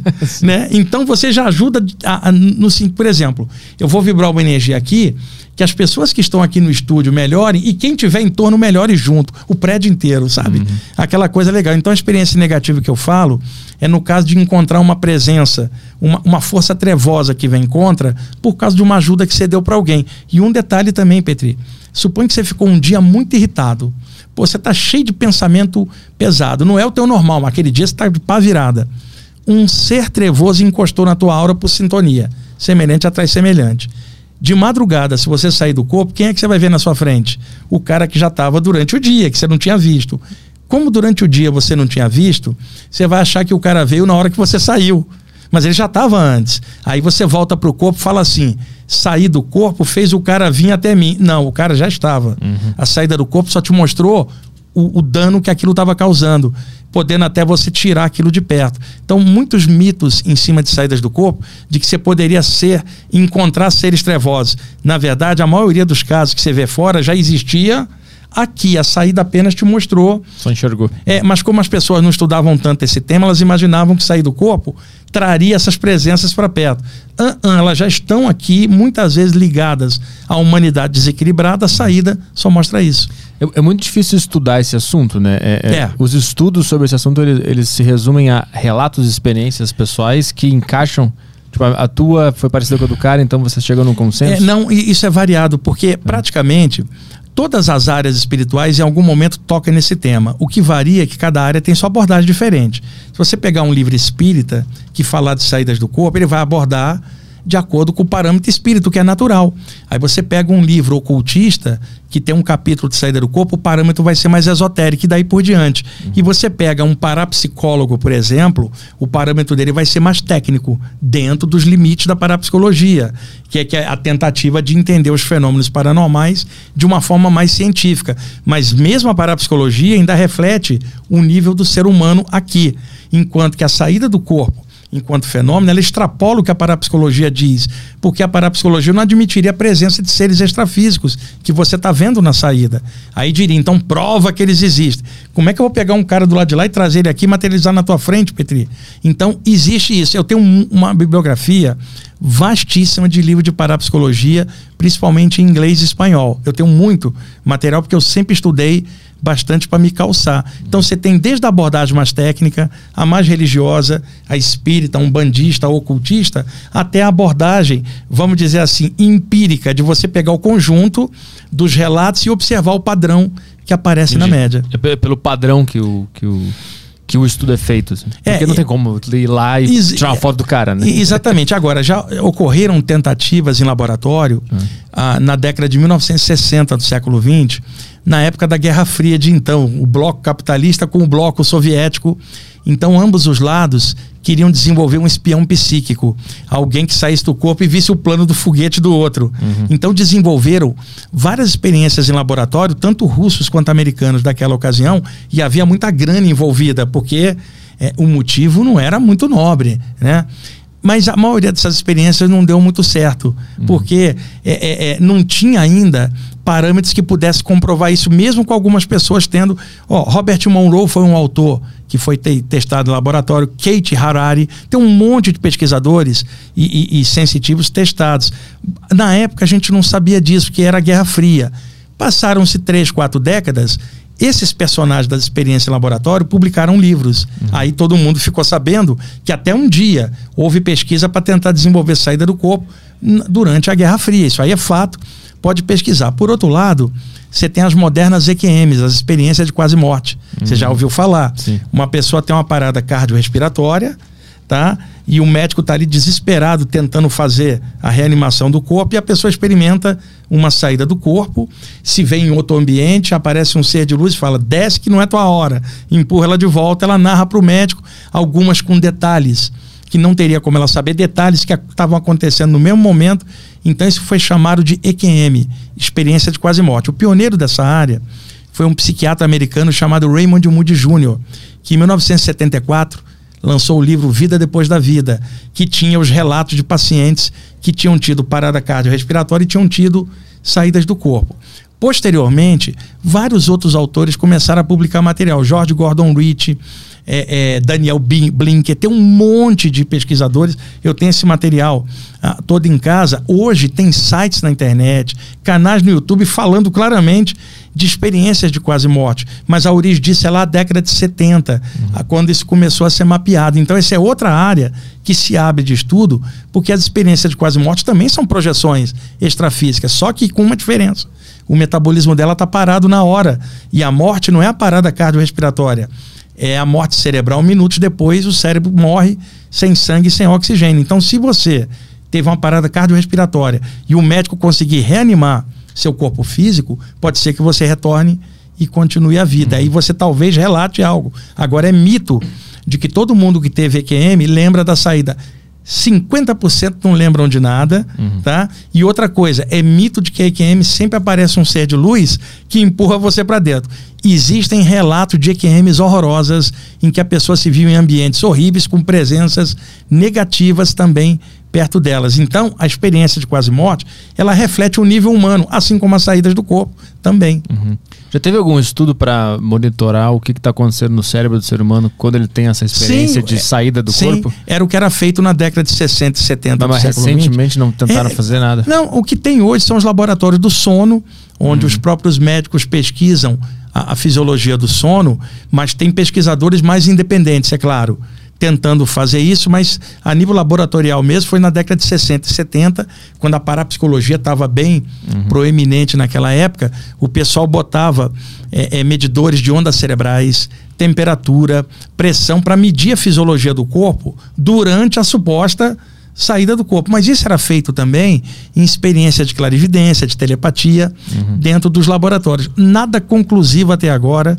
Eu acredito, Petri, que daqui a 300 anos, 400, esses estudos vão estar na universidade, quantificados e observados. Agora, a ciência da Terra, ela reflete o materialismo dos cientistas da Terra. Eu acredito que essa pesquisa, ela não vai ser só isso, medir o corpo, mas observar o que, que acontece com a repercussão da consciência que não é apenas o corpo. Então, a ciência da Terra é limitada. É uma grande coisa. A ciência, ela erradicou doenças, ela trouxe clarões. Se não fosse a ciência, nós estávamos perdidos. Agora, uma coisa é a ciência, outra coisa é a cabeça do cientista. Tem alguns que são totalmente refratários a qualquer possibilidade dessas, Sim. né? Tem outros que estão com a mente aberta que não, não é a maioria. E muita gente que cobra essas pesquisas nunca correu atrás ela mesma para fazer nada. E os pesquisadores que poderiam não estão fazendo. Então eu acho que com o avanço da humanidade, com o tempo, esse tipo de coisa vai estar dentro do natural. Agora, eu não consigo estabelecer o natural sem a parte espiritual. Como é que eu vou estabelecer que, o, que o, a consciência é o cérebro? Só Sim, porque a sim. ciência não pode provar. Eu já perguntei para vários cientistas que, cientistas que vieram aqui sobre o que é consciência e nenhum disse algo, algo com consenso. assim. Não, não tem Ainda consenso. não sabem que, que porra é essa de consciência. Não É, fazem a menor ideia. Exatamente. Outra coisa, Petri, você pega um cardiologista, ele entende tudo do mecanismo cardiorrespiratório, tá? da tubulação, vamos chamar assim. Mas o próprio cardiologista não entende os sentimentos que trafegam no coração, vamos chamar assim, que transcendem a parte física. Todo mundo fala, a parte afetiva se reflete aqui, né? Nasce aqui, mas reflete aqui. Então, tecnicamente, um cardiologista entenderia de amor. Mas não é isso. Ele entende da tubulação, né? O coração, o mecanismo e tal. Agora, qual cardiologista vai te explicar o que que é amor? E, e quem pode definir? Existe uma universidade de amor, escapa ao intelecto. Sim. A parte espiritual é a mesma coisa. Agora, obviamente, a humanidade avança, o nível de pesquisa melhora e tudo vai clareando. Agora, hoje, 2022, não é o status quo do momento. Então, eu, como espiritualista, se eu for esperar a ciência comprovar algo do que eu estou fazendo, eu vou levar 500 anos aqui. E a minha certeza, ela vem da minha experiência. Mas eu não estou dentro da mente do cientista e não estou no laboratório. Mas eu estou dentro de mim e o meu laboratório está me mostrando algo, mesmo que a ciência, no momento, não tenha comprovado. Como é que você então comprova isso? Pela tua atitude diante daquilo. Uma pessoa que estuda mediunidade, imortalidade da consciência, saídas do corpo, a questão dela com a morte tem que ser quantificada melhor pelo esclarecimento que ela tem. Então, se você vê alguém que estuda aí e se desaba com a questão da morte, isso não está dando certeza nem para ela. Mas você olhar alguém que está tranquilo na hora disso, não por frieza, porque ela tem amor profundo por quem passou e está até irradiando uma energia, mas a natureza consciencial dela está dizendo que aquilo não é morte, é a passagem para outro plano. Você vai ver a segurança dela, que não é fake, é como ela é. E isso aí não tem como ninguém te tirar, cara. Vamos abrir perguntas aí, Caio? Bora. Telegram, temos áudios aqui da galera. O áudio vai sair no, no fone. Vamos começar pelo áudio do Matheus. É, vamos lá. Boa tarde, Arthur. Boa tarde, Wagner. Wagner, primeiramente eu queria que você mandasse um abraço para amigo meu de estudos chamado Arthur Vasques.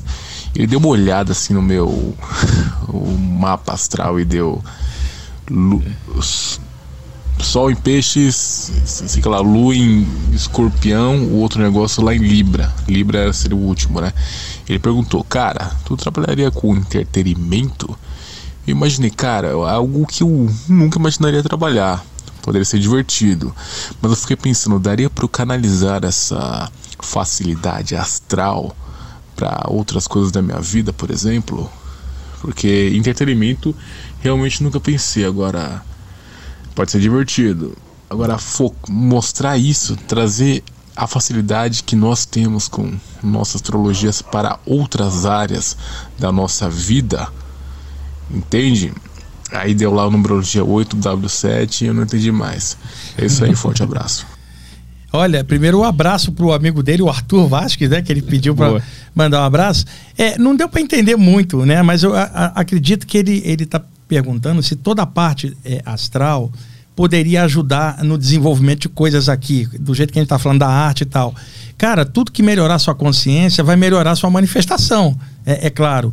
Então, tudo que você buscar de melhoria tua é, enquanto ser, tudo que você puder aprender, vai te ajudar. Agora, como você citou astrologia, que não é a minha área, mas eu tenho amigos, grandes astrólogos, talvez fosse legal ele fazer um mapa astral, o Petri. É, é, eu não trabalho com essa área, mas tem vários amigos que fazem mapas astrais que podem dar indicações de como ele poderia talvez é, melhorar. Agora, eu espero que ele não tenha perguntado, tipo assim, como obter vantagem material em cima de algo.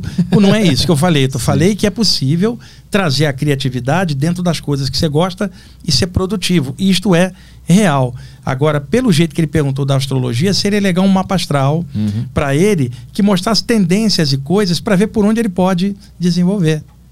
Vai mais uma aí? Próxima é do é um áudio do Lucas dos Anjos. Vamos lá. Boa tarde, Wagner, petrolífero. Gostaria de saber do Wagner falar um pouco aí sobre o sobre o sexo.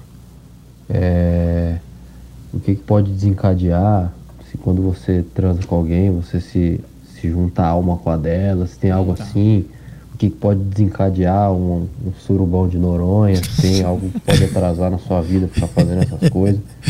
Minha questão é essa. Boa tarde a todos. Alguém Bom, andou transando no fim de semana com desconhecidos. Alguém tá, tá com é, é, é, o tá Lucas, né? Não, é o seguinte, é, é vamos ver várias possibilidades. Quando duas pessoas estão juntas, Petri, as energias delas estão é, encaixadas, né? um acoplamento áurico. É claro que um afeta o outro. Por exemplo, se um parceiro está embriagado e vai encostar com a sua parceira ou parceiro, quem quer que seja, o cheiro de álcool vai impregnar a roupa da pessoa. Então, você já há uma interpenetração mesmo física. Uhum. Se uma pessoa, por exemplo, você tem um eventual parceiro com você, ela sai de, de, de um pântano, ou você sai de um pântano cheio de sanguessuga e vai abraçar alguém, você vai sujar a pessoa de lama. Então, num relacionamento, se uma das pessoas não está legal, a energia pesada dela pode afetar a, a, a, o parceiro. Se tiver um, uma parceria legal de relacionamento, isso é equacionado dentro dos altos e baixos do equilíbrio da dupla. Mas a saída, essa tipo roleta russa, em que você sai com alguém desconhecido, você, se você saísse com o Buda, estaria ótimo, né? Uhum. Mas se você sair com alguém encalacrado de coisa pesada, isso pode te afetar durante dias. Tipo assim, sujar a tua energia. Sim. E detalhe, não estou falando por motivo moralista, estou falando no sentido energético, sentido técnico. O contato com alguém pode te melhorar ou pode te piorar, uhum. dependendo com quem você está tendo contato. O mais legal ainda, por incrível que pareça, Petri, é uma dupla estabilizada. Não tem relacionamento perfeito, mas há o equilíbrio de um para outro. As pessoas que estão na noite saindo com alguém, e as pessoas podem fazer o que quiser, têm direito de fazer o que quiser, mas, por exemplo, alguém que sai na noite precisa usar um preservativo. Por, por uma questão do risco que está correndo. Só que o preservativo não protege a aura dela. Hum. Pet, você está saindo com alguém que você não conhece, de repente alguma coisa pesada pode vir. Ou alguma coisa boa, depende com quem você está indo, mas é uma roleta russa. Uhum. O sexo é uma das formas de acoplamento energético entre as pessoas. Quando há um relacionamento estável, não é só sexo, é sentimento, é maneiras de viver junto e coisas em comum. Mas a saída aleatória, que não é boa ou ruim, só é humana, ela pode ser boa ou ruim dependendo com quem você encaixa. Mas o, o fato de tu estar tá usando alguém pelo prazer, isso não traz uma carga negativa? É, depende também, porque a outra pessoa também pode estar tá com a mesma ideia em é, relação a você. Exato. Agora, isso é ruim quando a outra pessoa tem um sentimento legal e você manipula isso só para sexo. É, isso sim vai descalibrar Entendi. ah, esse contato. Porque ah, hoje na noite as pessoas são caçadoras, Petri. Ah, eu te quero por hoje, eu também só te quero por hoje. Então, uma coisa mais ou menos na média. Agora, o problema é alguém com uma qualidade buscar a falta de qualidade no outro, que só quer o ato sexual.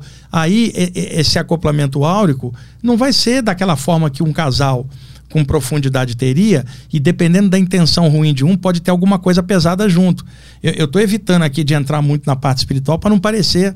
Mas, por exemplo, alguém que você conheceu na noite tem uma entidade pesada agarrada junto a ela. Porque a pessoa tem uma embalagem linda, um corpo lindo, mas às vezes as atitudes são complicadas, tem algo junto. Na hora que você acopla com a pessoa, né?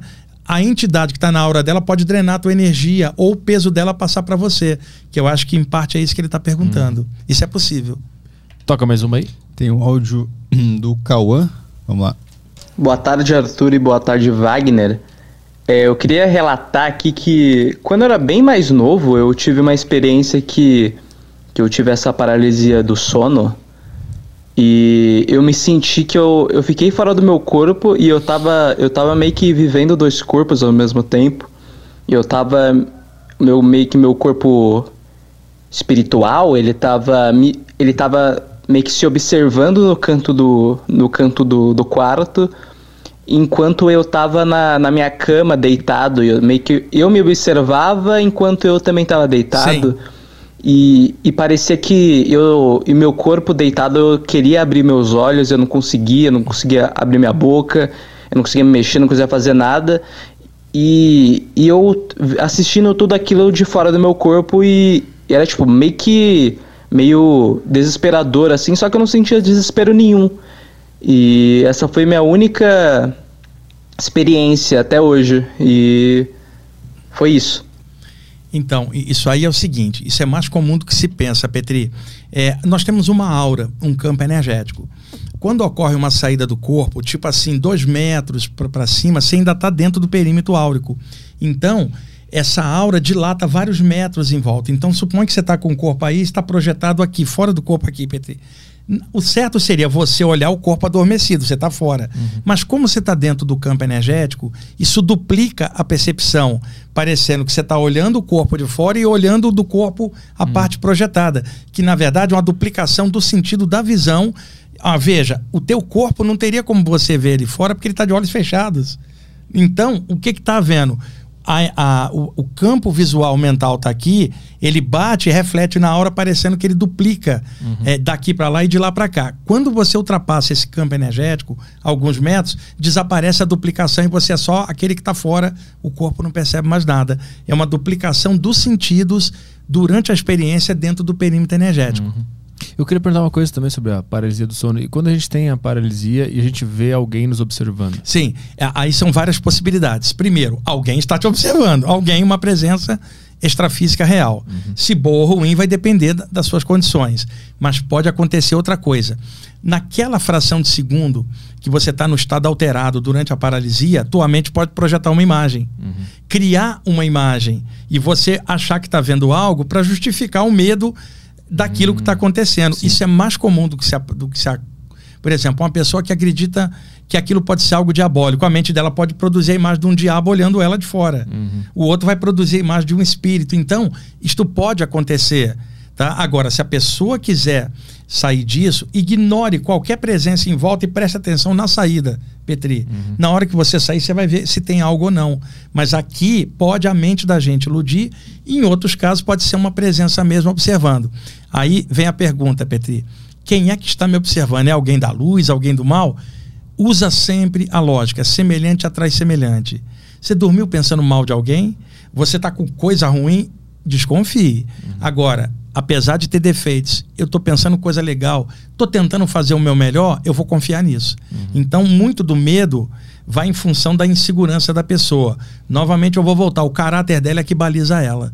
Se ela estiver bem, todo mundo tem defeito, eu, você, mas todo mundo tem um conjunto de qualidade. E se você está priorizando a qualidade e tentando melhorar, confia nisso, cara. Semelhante atrai semelhante.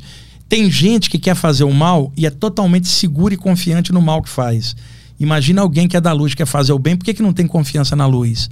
E, e no propósito que está buscando. Então precisa ter um pouco mais de confiança no objetivo da tua vida.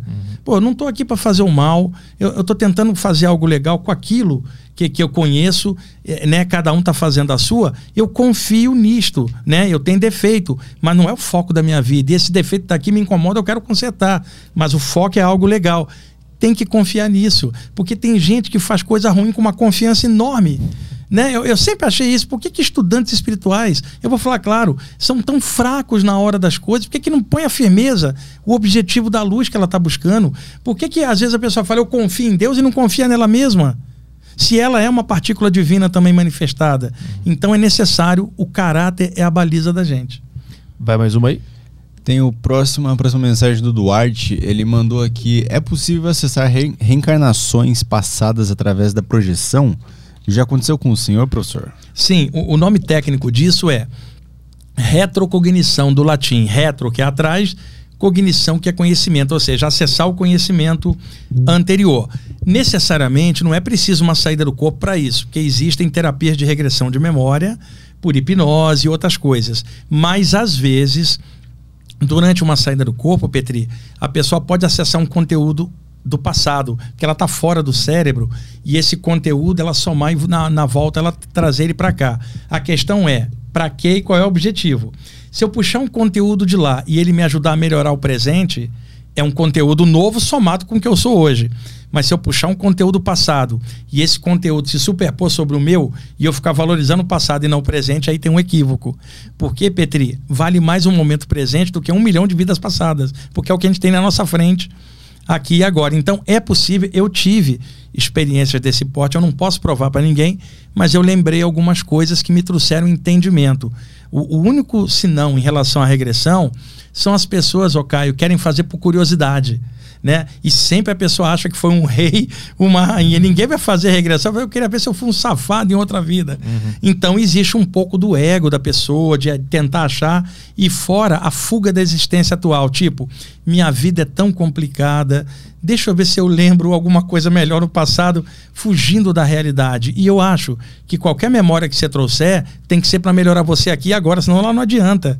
Então, o objetivo da regressão, ele pode ser terapêutico no sentido de desbloquear traumas do passado que esteja afetando, ou por pesquisa, por curiosidade, jamais.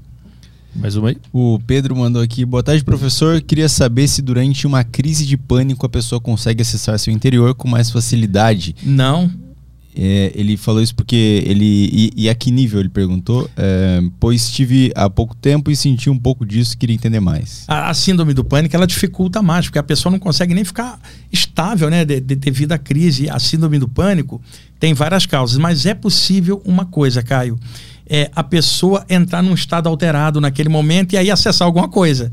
Isso é possível, mas se vai ajudar ela ou não, vai depender. Ela tem que eliminar a causa que está gerando a síndrome do pânico. Então, em alguns casos, precisa de terapia, outros precisa de acompanhamento médico. Agora, não é só a parte material. Em alguns casos, Petri, síndrome do pânico pode ter como coadjuvante para ajudar, além de terapia, tratamento médico, a parte espiritual poderia ajudar como coadjuvante, a parte religiosa trazendo algo mais para somar no tratamento para dar mais conteúdo.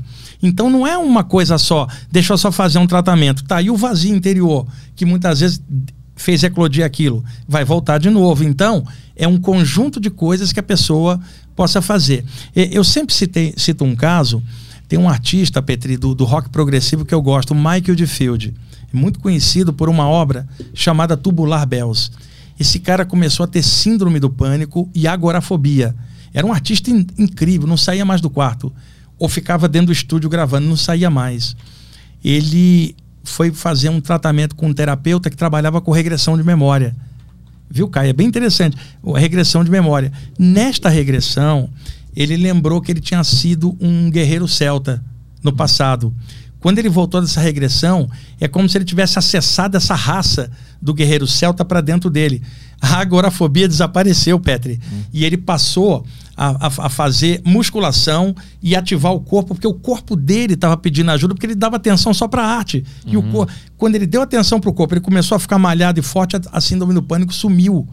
que na verdade era um gap, um vácuo dentro dele. Quando ele ganhou força novamente, ele voltou ao normal. Então, alguns casos de síndrome do pânico, se a pessoa praticar arte marcial, por exemplo, ela pode encontrar um sentido ali que a síndrome do pânico some e a ansiedade dela vai na arte marcial, que eu vou repetir. Não é para bater em ninguém, é a disciplina da arte marcial, cara. É, é botar os filhos para arte marcial vai dar-lhes disciplina para a vida como um todo e, e, e, e algo para viver no sentido lúdico da arte marcial, que não é o soco, mas a presença da energia e da consciência nos atos. Então, uma das coisas que ele poderia fazer, por exemplo, tentar praticar artes marciais, ver como é que ele se sente. É tratamento médico, terapia. Corre atrás, cara. Não deixa isso tomar conta, porque muita gente paralisou a vida por causa disso, deixou de viver. E viver é muito importante. A pessoa precisa sociabilizar. Eu sei que às vezes não é fácil a tendência é a pessoa recuar para dentro ainda mais diante da dor dos relacionamentos, mas precisa botar a cabeça para fora de novo. Tem sol aí surgindo todo dia. Tem Mais um uma? Áudio da Tami. Vamos lá. Boa tarde, meninos. Bom, é, primeiro falar que realmente quando você perde alguém, é, esse tipo de coisa, né, de esse tipo de ah, não sei como dizer, filosofia, ajuda muito. Depois que eu perdi a minha filha, eu comecei a assistir relatos de EQM, que é a experiência de quase morte. E aí a gente começa a, a meio que ah, tudo bem, né? Ela não tá aqui, mas ela tá em algum lugar. Não sei como funcionam os bebês depois que morrem, mas, né? e uma coisa que eu queria dizer, que eu não sei, né? É uma questão, é assim, eu, eu tinha, né? Que agora minha mente não tá muito boa, mas dependendo de como eu estou psicologicamente, eu tenho sonhos muito vívidos e eu tenho impressão, não é impressão, eu já percebi que tem sonhos que eu controlo e eu consigo acordar e depois voltar para o sonho. Se eu quiser, eu consigo voltar para o sonho. É uma história meio louca, não sei se tem a ver com isso, não sei se é uma brechinha com a outra, a, a expansão da consciência, não sei. Mas é uma dúvida que eu tenho, que já tive sonhos muito vívidos e sonhos tipo até premonitórios, é, de coisas assim que estavam acontecendo na obscuridade, sabe? Então, não sei se é. Diz aí, seu Wagner. Vamos lá. É, existe um tipo de sonho, Petri, chama-se sonho lúcido. Porque no sonho é uma mistureba de imagens caótica, nada tá parado, né? Por isso que durante o sono, o sonho, a, as imagens são super rápidas, os olhos se mexem muito rápido uhum. para acompanhar as imagens. Você não fala assim, para, nada para no sonho, tudo é movediço. Existe um tipo de sonho que você pensa assim, eu estou sonhando e eu quero ir para lá ou para cá. Você começa a ter um pseudo controle sobre o sonho, mas ele continua sendo sonho, porque você está dentro do arcabouço mental das imagens. Você apenas tem consciência dentro de um simulacro de uma realidade que é na sua mente virtual. Chama-se sonho lúcido, isso não é saída do corpo, tá? E é possível a pessoa sonhar, acordar, vai no banheiro, toma água, volta, dormir e o sonho continuar no ponto onde parou. Ela acorda de novo, toma água, dorme, o sonho continua parte 1, 2 e 3. Uhum. Eu até costumo brincar, PT. Sonho parte 2, a missão. Sonho parte 3, o regresso. Uhum. Sonho parte 4, a volta D. Pode até com pesadelo também isso acontecer, inclusive, com intervalo de dias. Está dentro do mecanismo onírico do sonho.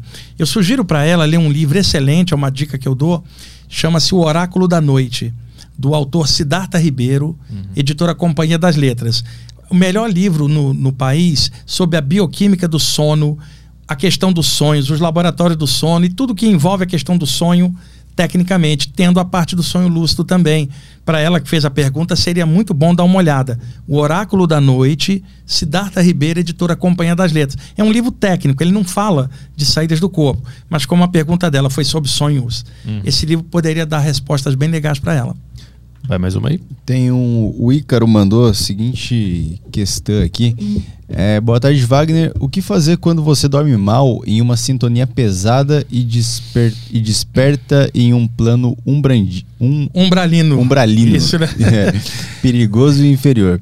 Aconteceu comigo em um Sim. desdobramento e foi inesquecível. É, Petri, ele está referendando o que eu falei. Semelhante atrás de semelhante. Veja, um dia pesado e tal, tal, tal. Tive uma projeção e me vi num lugar pesado. Hum. Quer dizer, o conteúdo dela foi para fora e ligou ela. A, a, a expressão umbralino que ele está usando é muito usada no espiritismo brasileiro por causa da série de livros Nosso Lar do André Luiz através de Chico Xavier, que falava do astral inferior como umbral. Uhum. Umbral, se você pegar o dicionário, é divisória, barreira, né? Então você fala umbral que seria um plano intermediário pesado entre o plano físico e o plano melhor, uhum. mais acima, onde espíritos ficariam retidos energeticamente até depurar. Seria a versão do, do que era chamado inferno, réu, Hades, os nomes antigos Guirrina de várias culturas, né? Então ele foi num lugar pesado porque ele, como ele falou, o dia foi ruim, ele estava cheio de coisa estranha, ele acabou indo para um lugar pesado. Como é que ele faz para evitar isso? Evita a causa que é os pensamentos pesados. Combate esses pensamentos. Vai deitar, por exemplo, não deita com aquele monte de tralha na mente. Se a pessoa quiser, faça uma prece, Petri. Agora, que prece? Aquela quiser, claro, uhum. dentro da religião dela, mas que seja algo de amor erguendo o pensamento a um plano maior que ela respeite dentro da linha que ela gostar. Isso pode ajudar a cortar, não pelo mecanismo da prece, mas porque por instante ela ergueu o hum. pensamento, isso quebra, é um clarão no meio da treva que estava dentro. Tá com um pensamento estranho? Leia um livro sadio antes de deitar, com algum tema elevado, que isso muda o padrão mental para ela dormir pensando em outra coisa. Uhum. Ele, mais uma? ele mandou mais uma aqui, o mesmo, o mesmo cara, o Ícaro. Ele mandou, Wagner, você poderia falar sobre a extensão dos conflitos da Segunda Guerra Mundial para o plano, para o plano astral, a espionagem interdimensional, sabotagem energética, etc. O, o o, a Segunda Guerra foi o maior conflito que a gente teve, desencarnou muita gente. O impacto que deu, Caio, é que a quantidade de gente desencarnando era muito grande por dia, assim como agora na Covid, recentemente. Então, é claro que a recepção desse monte de gente ao mesmo tempo, ela demandou mais organização e trabalho do plano espiritual para receber esse pessoal. Agora, espionagem é uma coisa que sempre existiu na humanidade, desde séculos passados, que é a má intenção jogada na política, na manipulação de massas. Isto é uma coisa de um plano denso como o nosso, maquinações maquiavélicas, politicagens internacionais com manipulação de massa, isto sempre aconteceu. Então, depois do filme Matrix, né?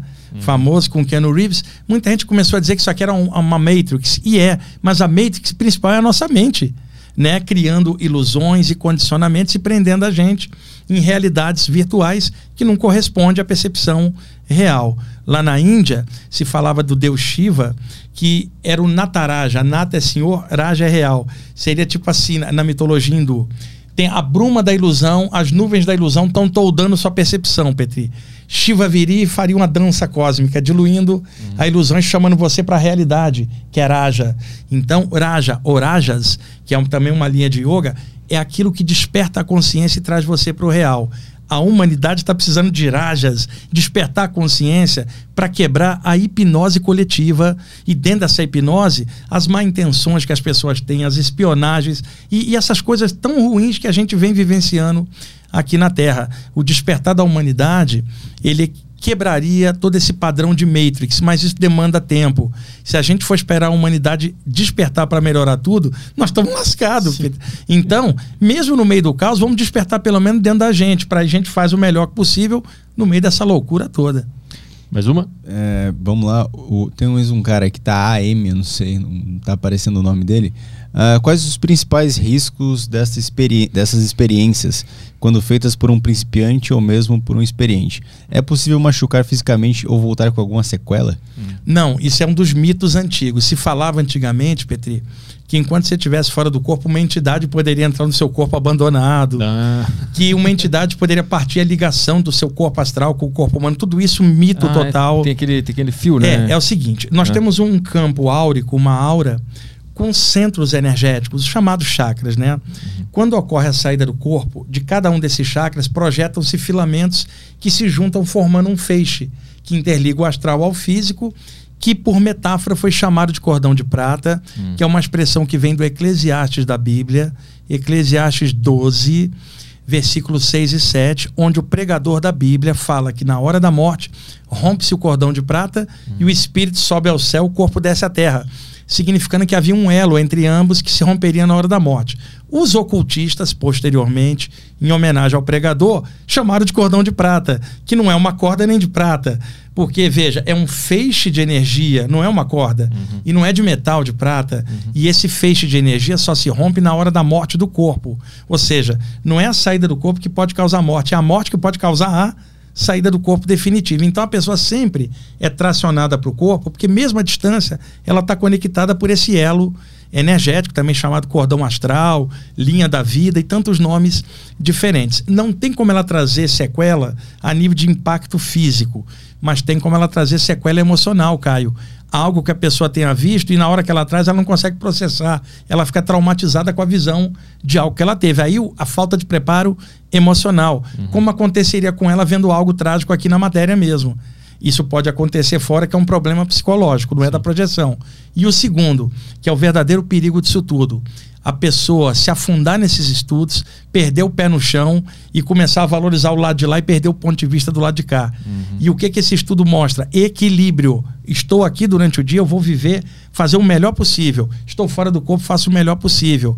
Dentro ou fora é o melhor em equilíbrio. Não é negar a vida física através da saída do corpo como se fosse uma fuga. Esse é um perigo psíquico, mas isso não tem a ver com a experiência, sim. e sim com a imaturidade da pessoa. Mas o risco que se falava não tem. Petri, muitos autores escreveram livro de saída do corpo octogenários, eles não morreram disso. Uhum. E escreveram livros. E eu escrevi o livro por quê? Porque eu não morri na saída do corpo. Então não teria ninguém falando nisso se as pessoas morressem por saída do corpo. O que tem são mitos. E um detalhe: o lugar mais perigoso que tem é dentro do corpo, sujeito à morte. Uhum. Porque aqui você pode ser atropelado, assaltado, lá fora não. Então, o grande perigo e o, lugar mais vulnerável é o plano físico, sujeito à morte desde que a gente nasceu sem saber o dia final. A saída do corpo é apenas uma vivência paralela durante um estado alterado que pode acrescentar para a pessoa, não dependendo do que, uhum. que, ela quer fazer. Em algum momento tu percebeu que tu estava perdendo a mão nesse, nesse sentido não, de se preocupar mais com o lado de lá? Não. Nem no, no início no, lá? Não, nem no início, porque eu não sei se eu já vim preparado para isso. Uhum. É, é, eu sempre valorizei muito a vida, Petri. E aí é que entra. Se você tiver algumas âncoras que te façam gostar de viver, mesmo apesar dos problemas, essas âncoras garantem o equilíbrio. Jamais você vai se perder. Isso poderia acontecer com um astrônomo apaixonado pelas estrelas. Ele não vive mais aqui. Uhum. É, é, seria o paralelo. Mas veja, por exemplo, você gosta de música, eu gosto um dos motivos para estar tá aqui, porque tem música. Uhum. E se não tivesse, seria pior para a gente. Então, tem coisas que a pessoa deve desenvolver para ancorar ela enquanto ela está em vida. Aí entra um grupo de amigos, um relacionamento estável. Se ela não tem ninguém, o relacionamento dela com a natureza, por exemplo, alguma coisa que ela goste de fazer, um ideal que ela goste de curtir alguma coisa para se fazer e que dê prazer, que seja lúdico, além de só trabalhar, só viver, para que também esteja bem aqui. Ela fala: ainda bem que eu estou aqui. Uhum. Petri, nós não somos daqui, mas nós estamos aqui. Então vamos valorizar aqui, sabe? Vamos fazer o melhor possível aqui. Na saída a gente faz o melhor possível lá. Mas o nome disso é equilíbrio, não é nem lá, não é aqui, é o ponto médio. Mais uma aí. O Duarte aqui tá no. mandou uma, uma uma pergunta interessante. É, caso houvesse uma catástrofe e toda a população fosse morta, seria possível a gente encarnar de alguma forma? É, porque a, a Terra é só um planetinha pequenininho. Quantos planetas tem estrelas no universo, Petri? Supõe. O ser humano burro do jeito que é, incluindo nós todos, eu também, uma, uma hecatombe atômica. Ah, todo mundo desencarnou. O que, que acontece? A gente desapareceria no ar? Não, o planeta fica inabitável. Um poder maior que nos coloca aqui nos levaria para outro lugar. Igual os alunos quebraram uma sala, o diretor pega e transfere para outra sala na mesma série, mas a série vai ser a mesma. Uhum. Então, existe planeta da com pau. Nem tudo é habitado, é claro, mas tem outros planetas semelhantes ao nosso. Com vida, nós vamos encaixar lá e ter que atravessar as provas que a gente tiver. Uhum. Conclusão: nem destruindo o planeta resolve, porque não, não destrói a consciência. A consciência precisa estar sempre aprendendo. Como é que a, como é que a tua visão de, de, de desse mundo espiritual enxerga o suicídio? Ah, o suicídio é um problema sério, tá? Eu, vou repetir, eu não falo por moral, eu não estou ligado a religião nenhuma, eu falo por observação. Uhum. O que acontece? Há, há, um campo energético permeando o corpo.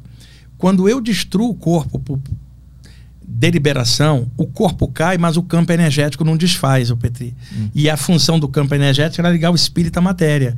Como o corpo cai e o campo energético não estava desfeito, não gastou durante o tempo de vida, ele mantém o espírito agregado próximo do corpo.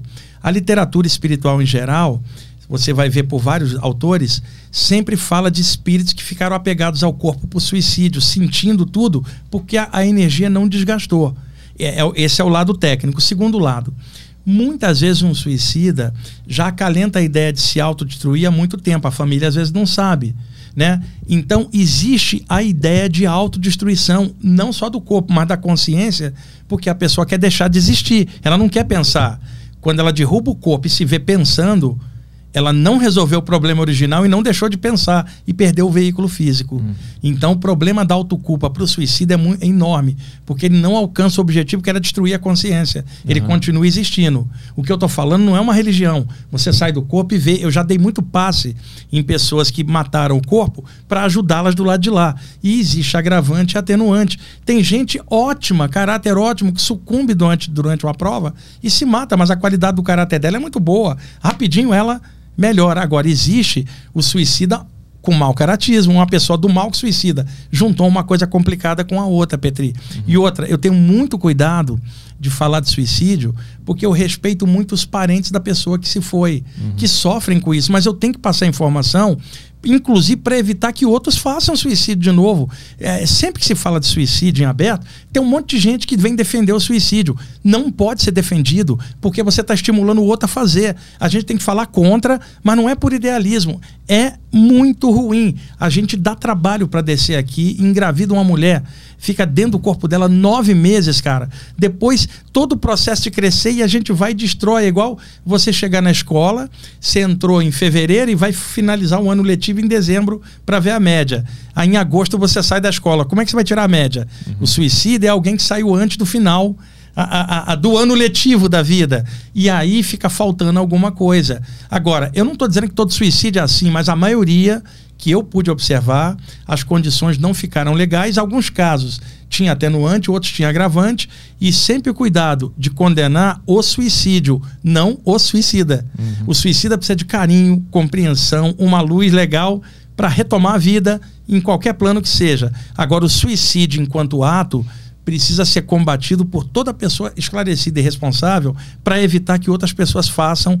Nós precisamos valorizar a vida e falar disso o tempo inteiro, mesmo com problema, mesmo alguém agora no fundo do poço, não dá mais para cair, agora só resta subir. Então ela tem que desenvolver alguma coisa. E aí é que entra estudos espirituais, porque dá um, um, um conteúdo legal que valoriza a vida e impede a ideia do suicídio.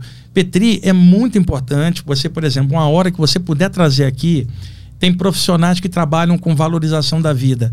Traga alguns deles aqui para você conversar. Uhum. Isso tudo é, é o que eu te falei do ato bom que a gente faz no, no público, porque combater a ideia do suicídio é sanear mentalmente as pessoas, todas as pessoas que mexem com a parte espiritual, vão falar a mesma coisa. A questão do suicídio é muito complicada, mas eu não estou falando de moral, nem estou condenando. Eu já ajudei tantos do lado de lá, mas não é uma coisa legal.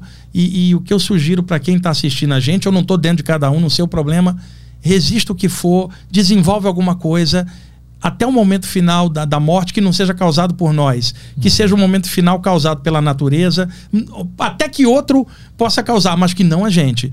E a diferença para um assassinato é que no suicídio existe a, a, a ideia da autodestruição. No assassinato, a pessoa, a vítima, não estava querendo morrer, ela foi expelida enquanto que no suicídio é uma implosão. Uhum. Né? Ela tá para dentro, ela acaba ficando presa dentro do mundo mental, em loop. Aí precisa de terapia do lado de lá, mas vai variar de pessoa para pessoa, mas nunca é uma coisa legal. E outra coisa para arrematar. Petri, quando você vai contra uma lei da natureza, você se dá bem? Não. Uhum. As leis da natureza são maiores. Se você encostar a mão numa panela quente, o que, que vai acontecer? Uhum. Você vai queimar o dedo, seja você uma pessoa do bem ou do mal. Então, se você pular de um precipício e se arrebentar lá embaixo, isso independe do seu caráter. Você pode ser uma pessoa boa ou ruim, você vai se arrebentar. Existem leis da natureza, cara, que nós não podemos é, é, violar. Então, descemos para cá para viver, é uma coisa da natureza, a expressão viva.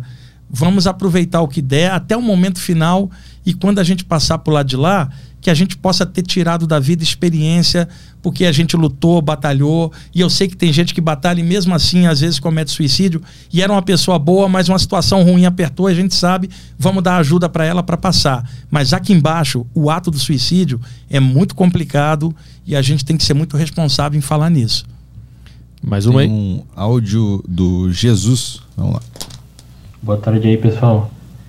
Há alguns meses atrás, eu tive uma experiência bem esquisita.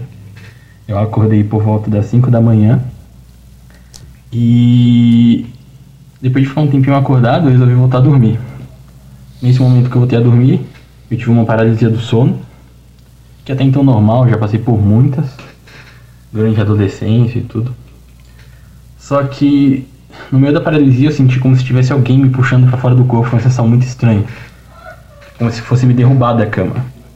Só que depois disso, enquanto eu estava sendo, entre aspas, derrubado da cama, eu não caí no chão. Quando eu vi, eu estava meio que flutuando fora do corpo.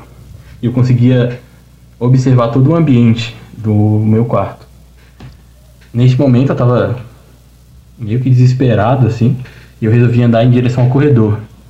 Nessa que eu estava indo na direção do corredor, eu vi um ser assim todo branco. Parecia uma criança, era bem pequeno. E eu tomei um baita susto. Eu senti, na hora que eu tomei esse susto, eu senti como se algo me puxasse de volta pro meu corpo. Aí eu voltei para onde eu estava deitado e eu continuei na paralisia.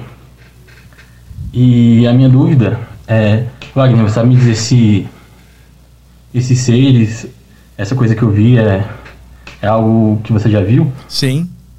Olha, a experiência clássica aí que ele está narrando, Petri. Acorda paralisado, tem a sensação como se estivesse sendo puxado para fora, que na verdade é um efeito energético, uma pressão empurrando de dentro para fora. Ele sai aqui no ar, aí tem uma presença ali perto, que pareceu para ele uma criança, que é um ser de luz, pelo, pela visão dele, né? Acontece que as pessoas, elas às vezes se assustam mesmo vendo coisas boas, porque é aquela coisa de espiritofobia, né? Que o nome técnico é pneumofobia.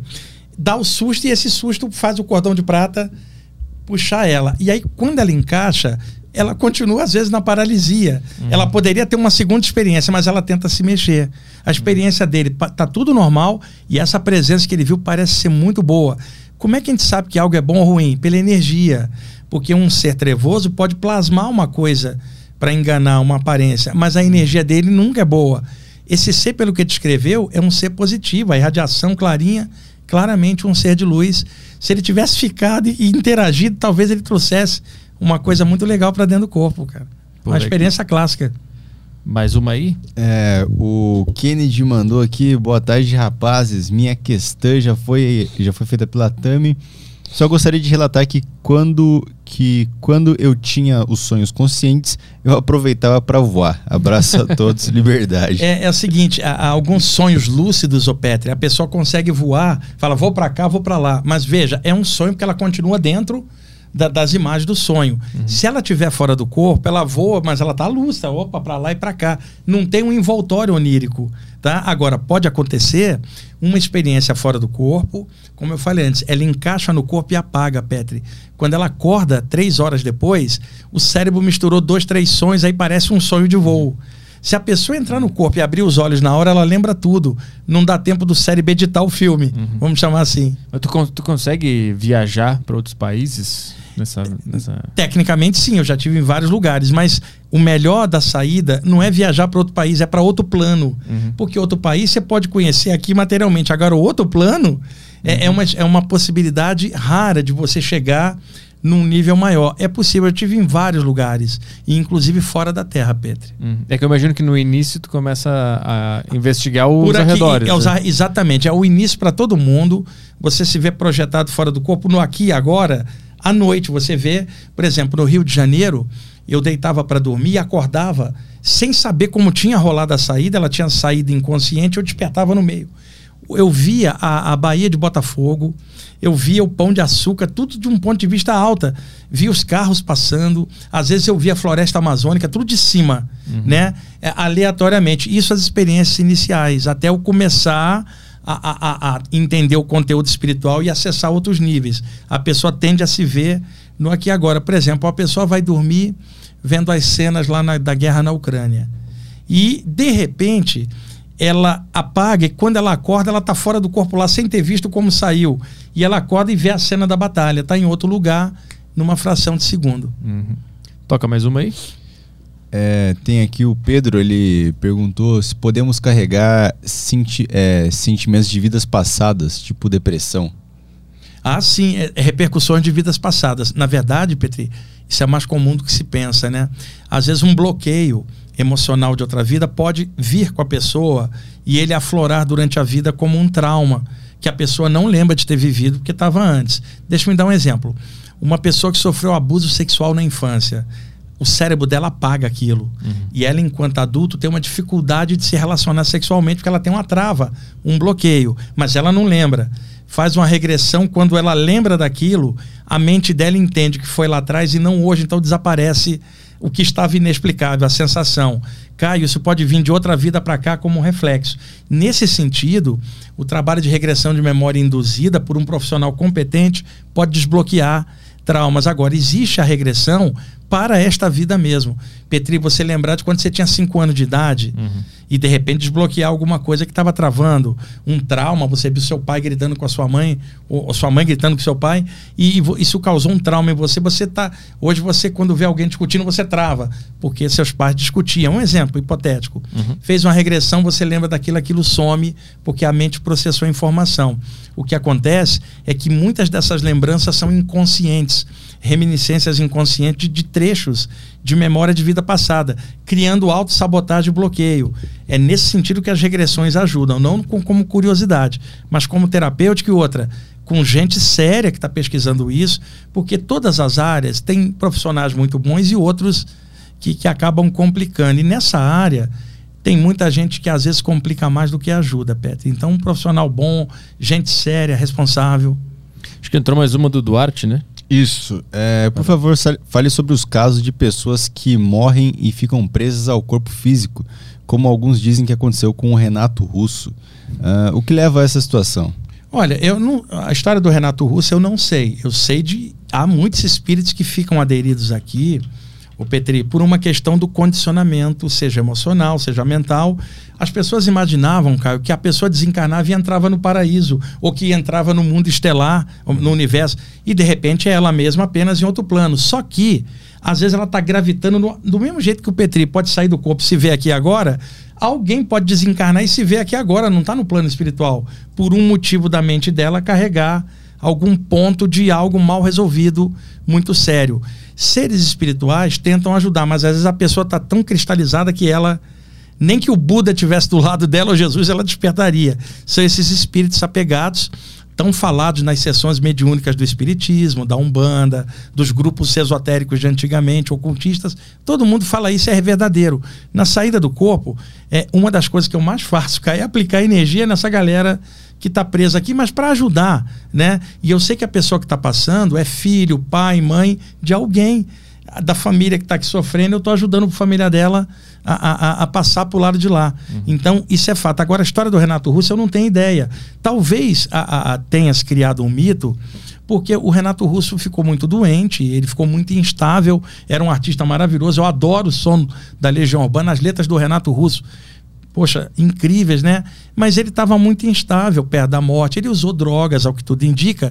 Pode ser que ele tenha ficado, sei lá, meio instável. Mas eu não sei, eu não sei quem falou isso. Como pode ser que o cara tenha passado por lá de lá e, uhum. e tá bem e ficou no imaginário. Não dá para eu falar nada porque eu não tenho informação sobre isso tem uma boa aqui do Matheus, ele perguntou se existem é, demônios sexuais, mas existem entidades sexuais ligadas a esse. esse Sim, é, é, o seguinte: o que ele está perguntando, isso vem desde o ocultismo, já de séculos atrás.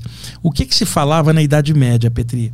Que durante o sono, quando a pessoa está sonhando, o demônio poderia entrar no sonho da pessoa tomar uma forma erótica e seduzir ela para um ato sexual durante hum. o sonho. Quer dizer, o diabo entraria e, e drenaria a energia da pessoa durante um sonho. Mas veja, como é que na, na época da Idade Média, onde falar de sexualidade era uma coisa tabu, uhum. Como é que uma pessoa que tivesse um sonho erótico, Petri, indo para o confessionário, como é que ela contaria esse sonho para o padre e qual seria a interpretação do padre?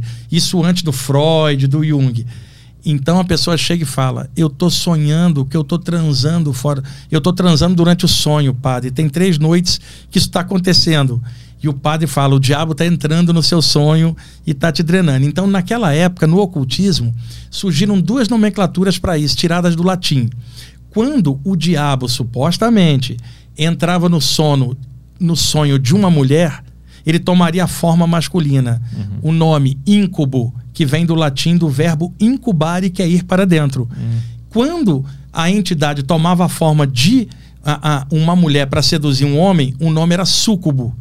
Então ficou a história de íncubos e súcubos, que seriam entidades demoníacas que entrariam no sonho da pessoa para drenar. O tempo passou, surgiu a psicologia moderna, a psicanálise, e hoje a sexualidade é vista de outra maneira. Pode acontecer um sonho erótico, e é normal. Até pesadelo erótico pode acontecer.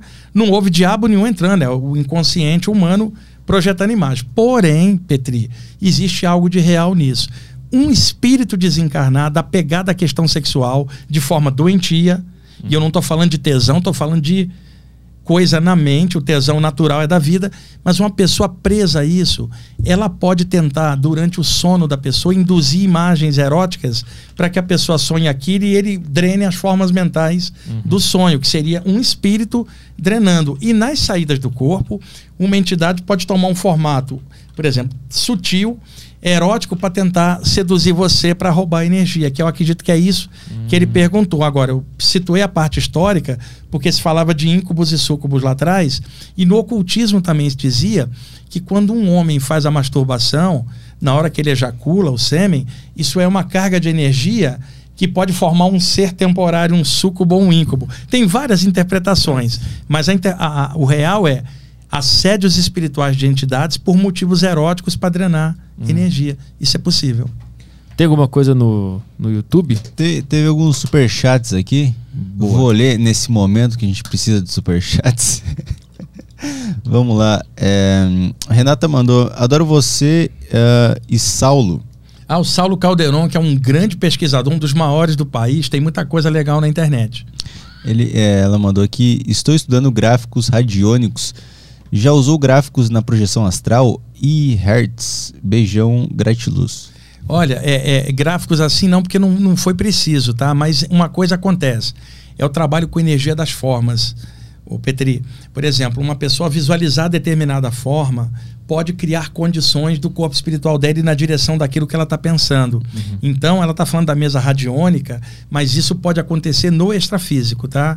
Da pessoa sair por uma forma que contém uma energia ou que ativa energias nessa saída. Na parte da radiônica aqui, eu nunca fiz nenhuma experiência porque não foi preciso, porque eu já fazia é, mentalmente, então não precisaria usar esse recurso. Mas é possível, a radiônica é, trabalha com energia das formas e isso pode ajudar a pessoa no desenvolvimento dela. Que mais Vamos tem? lá para o uh, do César Wagner. Uh, estudo filosofia e psicanálise há algum, há algum tempo, mas tive sincronicidade com a parte espiritual apenas recentemente. O que você me recomenda para começar a viver e aprender mais nessa área? Olha, se ele está estudando psicanálise e o termo sincronicidade é do Jung, tem um livro que eu não sei se ele já leu, se chama, se chama Memórias e Reflexões, da Aniela Jafé, que era secretária do Jung, no último uhum. ano de vida dela, dele. Ele já estava de idade. E o Jung tinha uma cabeça muito vasta. E ele começou a contar para ela, Petri, as experiências psíquicas dele que ele não tinha contado em vida. E ele até disse para ela: daqui um pouco eu vou morrer, dane-se o que, é que vão falar. Então, neste livro, que é de memórias do Jung, que ele narrou para Aniela Jafé, a secretária dele, tem duas experiências espirituais no livro, né? E o lance da sincronicidade também o Jung falava. Se ele gosta de psicanálise, leia o livro Memórias, Sonhos e Reflexões, que ele vai encontrar muito conteúdo de psicanálise com o Jung voltado assim para uma parte mais psíquica, tá? Agora, na parte espiritual, é, eu teria que ver qual é a tendência dele, o que, que ele está querendo estudar, porque eu poderia indicar um livro budista, um livro espírita, um livro ocultista, dependendo uhum. a, a, dele. Tem um livro que eu gosto muito, é, Autobiografia de um Yogi, Caio, do Paramahansa Yogananda. É um clássico mundial de orientalismo publicado no Ocidente. Autobiografia de um Yogi, Paramahansa Yogananda. Fala para ele começar por ele, talvez ele vá gostar. Boa. Isso aí. Acabou aí no YouTube? Fechou. É isso aí, não tem plataforma? Não, Emblema, não nada. tem emblema, não Quanto tem tempo nada. é de estar de live aí, ô, ô, Petri? Duas, duas, Duas horas e quinze. duas horas e quinze? Aham. Pô, muito bom. Onde é que o pessoal encontra o teu livro? Qualquer livraria grande tem. É Viagem Espiritual, né, a projeção da consciência, editora Luz da Serra, Wagner Borges. Pô, tem um cachorrinho aqui atrás. Existem Ah, é, é, ca- tem. cachorros tem a ver com o mundo espiritual? Me presta aqui, deixa eu te mostrar uma imagem. Eu tenho Ah. um cachorrinho Yorkshire, Urama, ele tem 13 anos e é grudado, dorme junto comigo. E aí a gente, eu pedi o Léo para fazer um desenho dele, tá? Os animais saem do corpo. Olha aqui, ó. Esse é o Urama, o meu filhote, o meu cachorrinho. Hum. E eu pedi para ele desenhar a- a- o rama saindo do corpo. Os animais têm experiências fora do corpo, mamíferos, viu? Porque hum, um inseto não, mas um mamífero tem uma identidade bem desenvolvida, Uhum. emoções e coisas, você vê animais mamíferos fora do corpo. Agora, eu nunca vi uma barata, um inseto, uma abelha, Barata mas já vi na- cachorro, gato, só, só por aqui mesmo, que eu tenha visto. Barato tem bastante no, no planeta. É, e existe também, Cobra Petri? muita cobra também. Existe entidades pesadas que podem formar imagem de baratas para explorar o medo de barata das pessoas Ah.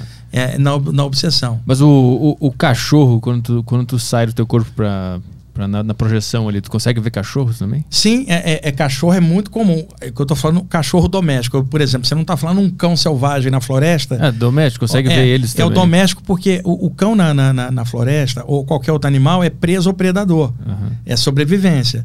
Mas o animal, quando vai viver com um ser humano que o trata bem, ele tem uma relação com alguém que não é preso ou predador. Uhum. Isso desenvolve nele alguma característica que na natureza ele não tem.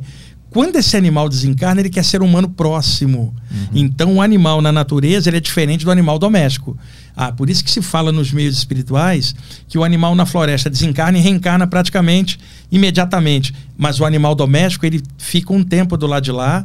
Há relatos em vários livros de contatos com animais desencarnados, que é o cachorro, o gato, cavalo, elefante do lado de lá. E a consciência deles é a mesma do animal. Mas você não vai ver o animal acessar um nível Sim. ah, muito alto, nem ver um animal compor um poema ou uma canção. Aham. Porque, apesar de tudo, o ser humano é a coisa mais avançada que esse planeta deu. Apesar das babaquices nossas todas enquanto humanidade, o ser humano compõe um poema, um ser humano pode mudar totalmente e reciclar sua vida, enquanto que o animal é bonitinho, mas ele está dentro do padrão instintivo dele. Então, nós podemos fazer uma canção, um poema, podemos mudar de vida, deliberar coisas. O animal é lindo, mas é outro reino, é diferente da gente, né? E outra, tem gente que ama os animais, que é uma coisa legal, mas odeia o ser humano. Tem algo errado nisso. Amor é amor, é incondicional. E outra, se eu pegar alguém batendo num cachorro, eu fico danado da vida. Eu vou tentar lá evitar. Mas eu não vou querer que o cara morra. Eu não vou ficar odiando aquele cara, porque o doente é ele, de agredir o animal. Mas eu não vou odiar o ser humano e eu- vou tentar projetar o melhor Sim, tu dois. se iguala ao cara. É, é, né? porque senão você se iguala ao cara quando você Exato. ama o animal e detesta o agressor do animal. Tem que, tem que corrigir isso aí. Então tá, o livro Viagem Espiritual do Wagner tá Amazon, tudo? Tudo, Internet, livraria você tem. procura Viagem Espiritual. Nas livrarias também. É o teu único livro também? Não, eu tenho 14 livros 14, publicados. to- todos disponíveis? Eu tô para publicar o 15 e lá no meu site tem vários livros para download gratuito. É Ah, muito bom. ippb.org.br. Tem um boa. monte de coisa legal lá de saída do corpo. Tem o canal no, no, no YouTube, que é o meu nome, Wagner Bosch. Tem muita coisa. O Diego que está aqui me ajuda cuidando. Uhum. No Instagram é Wagner Deloy Borges. Eu só peço uma coisa pro pessoal que está assistindo, porque normalmente depois de uma live assim, muita gente é, é, tenta entrar em contato, quer tirar dúvida ou consulta, e eu não tenho como atender. Uhum. É, eu mexo com muita gente por semana, então não tem como atender individualmente é, uma consulta, eu não tenho como, eu trabalho com o público. Por exemplo, a gente está aqui hoje, eu tenho um grupo de estudo de 140 pessoas à noite Aham. para dar aula. pra Você tem uma ideia. Ontem eu fiz uma outra live de tarde à noite, tinha outro, outro grupo. Então, não sobra muito tempo. Porque, por exemplo, não é fácil a gente ficar aqui para você também, duas horas e pouca falando. Aí, de repente, você sai daqui, você entra na internet, tem 30 perguntas, você já não tem Aham. energia para aquilo, porque você gastou fazendo ah, um programa. Então, às vezes, as pessoas cobram muito e eu não tenho como atender tá? É, infelizmente, porque eu, eu trabalho com coletivo, com grupos, com coisas onde eu posso passar informação, que é o que eu tenho de bom. Mas tem o teu programa na rádio também, é semanal? To- todo domingo, Todo de, on, domingo. de 11h30 a meio-dia e 30, é o programa Viagem Espiritual, Rádio Vibe Mundial de São Paulo, 95.7 FM. Eu tô lá há 23 anos, desde 1999. Você tem uma ideia, manter um programa chamado Viagem Espiritual, 23 anos no ar, falando essas coisas dessa forma livre, não é uma coisa comum, né? E eu tô contente de estar lá enquanto eu puder estar. E depois eu coloco os programas no meu canal do YouTube, e as pessoas podem assistir depois lá, estão todos lá. Os links estão na, na descrição aí? Tá o canal, o site, tá tudo aqui. Então tem Tudo certo. bastante Boa. informação lá, livros para download, o pessoal pode clarear a cabeça lá e tudo de mente aberta. Boa. Valeu, Wagner. Obrigado. Eu que te agradeço, PT. Recados finais aí? É isso aí. Olha, é, o recado final que eu sempre falo, é meio padrão. Se não for para ser feliz, para que estudar essas coisas? Valeu, obrigado. Obrigado, Petri. Quando que a gente volta? Amanhã. Amanhã estamos de volta, então. É isso aí. Um bom final de tarde para todo mundo. Um beijo. Tchau, tchau.